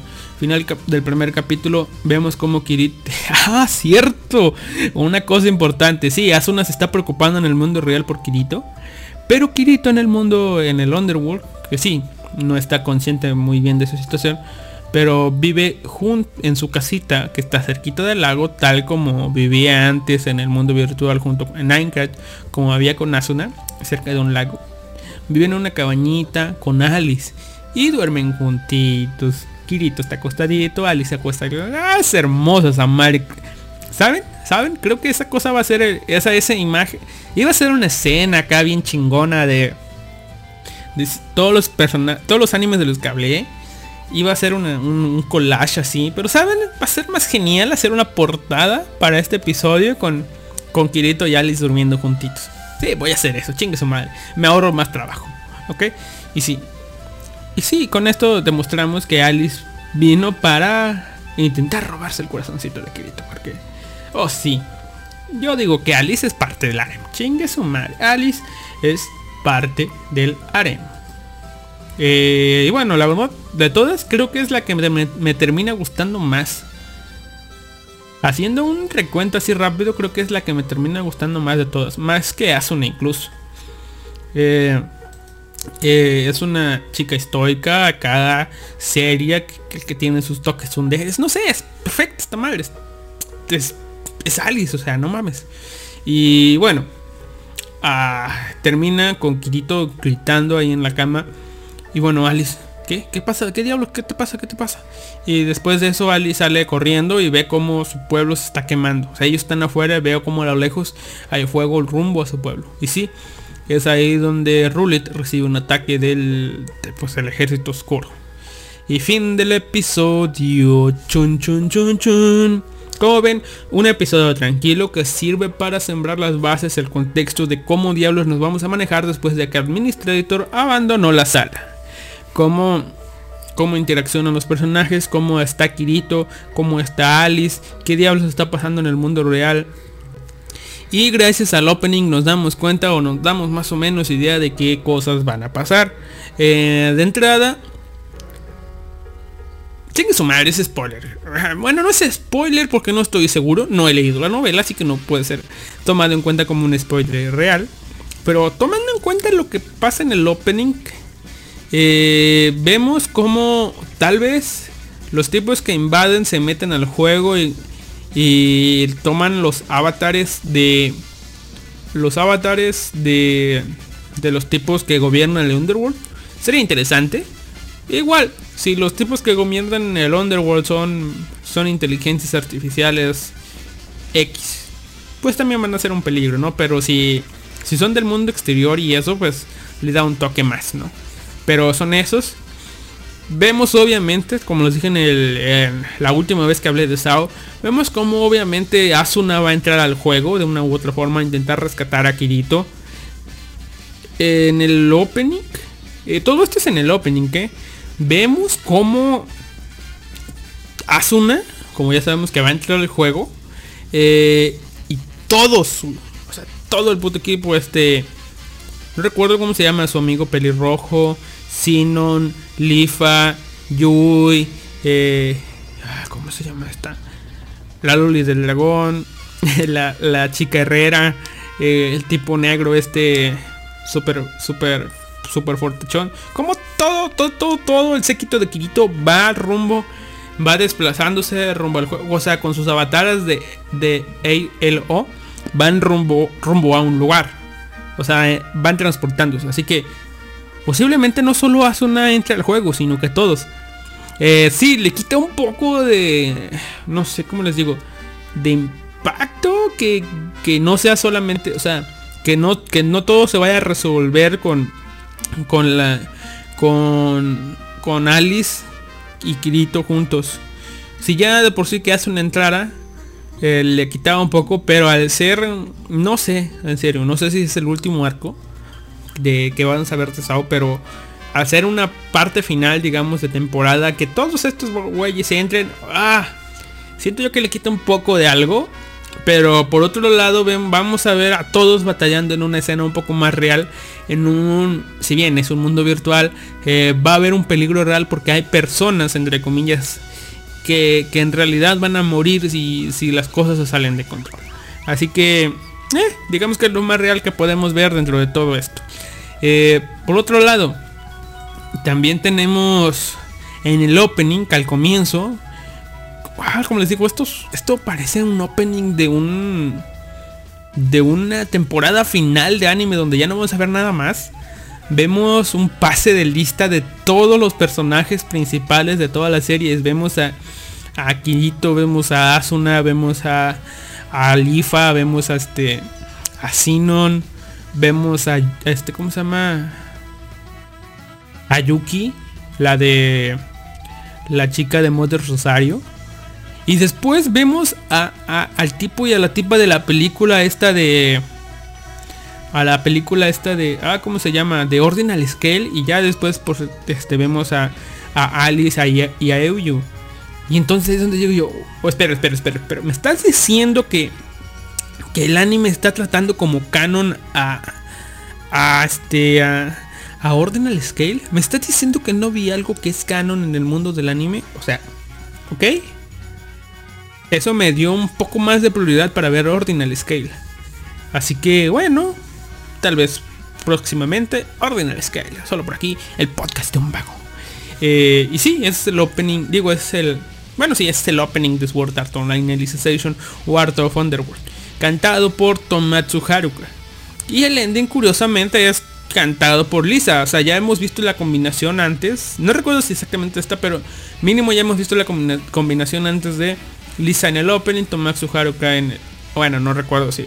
Pero bueno, ya hemos visto a, a Tomatsu Haruka en un ending de Sword Art Online y a Lisa en un opening de Sword Art Online. Es curioso cómo ahora Lisa pasa a ser el ending y Tomatsu Haruka pasa a tomar las riendas del opening. Es un poco curioso de mi parte.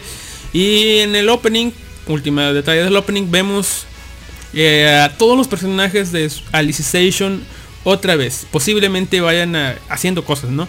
Así que posiblemente vayan a, a tomar a parte de, de acción. Vemos a, a Tiz, la pelirroja, a, a Ronnie, la, la pelicafé, las, las ballets de Kirito y Euyo.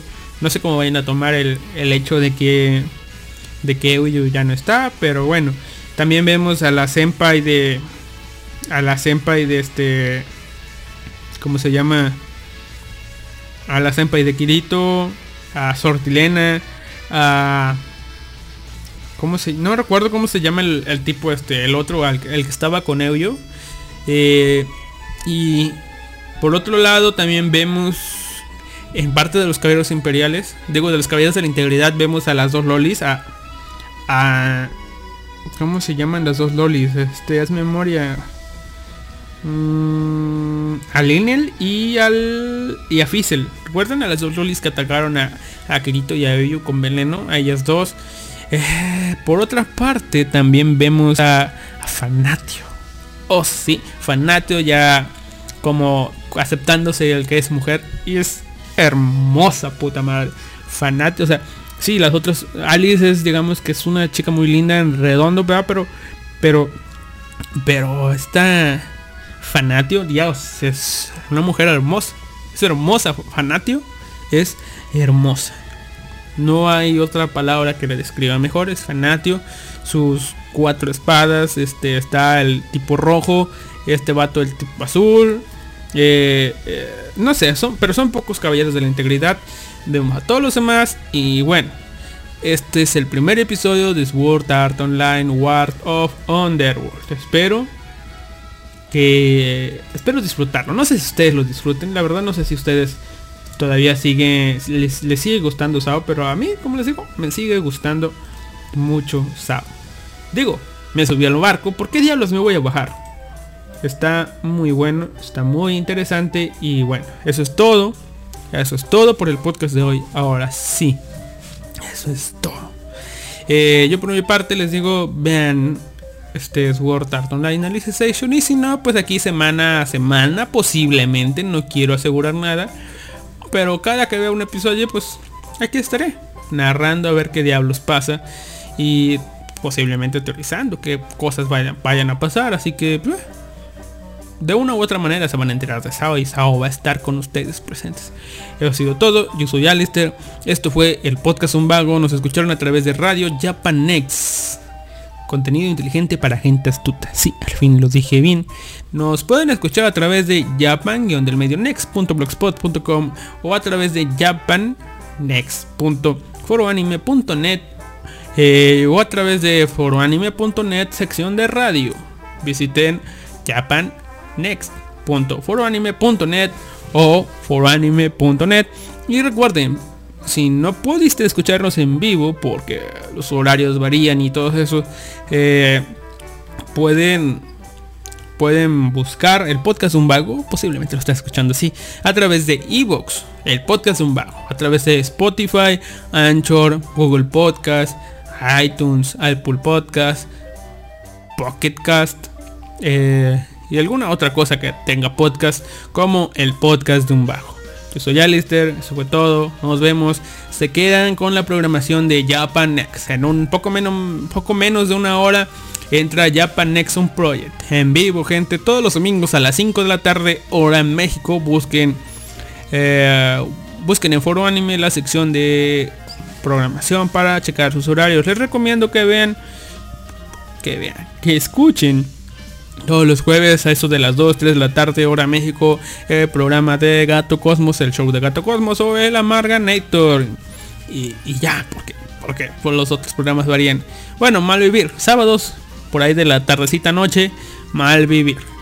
Eso es todo, gente. Nos vemos la próxima semana. Yo los dejo con el opening de Sword Art Online, eh, World, War of Underworld de Tomatsu Haruka, que se llama, no recuerdo, pero ese opening. Eh, eh, ahorita los dejo con ese opening. Déjenme arreglar una cosa. El opening se llama Resolución. Resolución. Ya sé que es Tomatsu Haruka, no se me va a olvidar, así que... Ah, por cierto, no se olviden, gente, si tienen alguna historia de medio, de terror, envíenla al correo vagopodcast.outlook.com. Sí, tercera vez que solo digo, vagopodcast.com. Lo leo este año si llega a tiempo o lo leo el año que entra. No importa. Así que envíenla y eso ha sido todo. Nos vemos ahora sí, nos vemos para la la la la la la la la, la, próxima semana. Déjenme ver. Ta, ta, ta, ta. Ahorita los dejo con el opening. Mm. Ah, está raro. A ver. Chingao.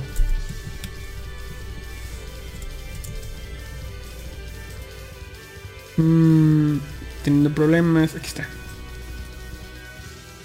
Um,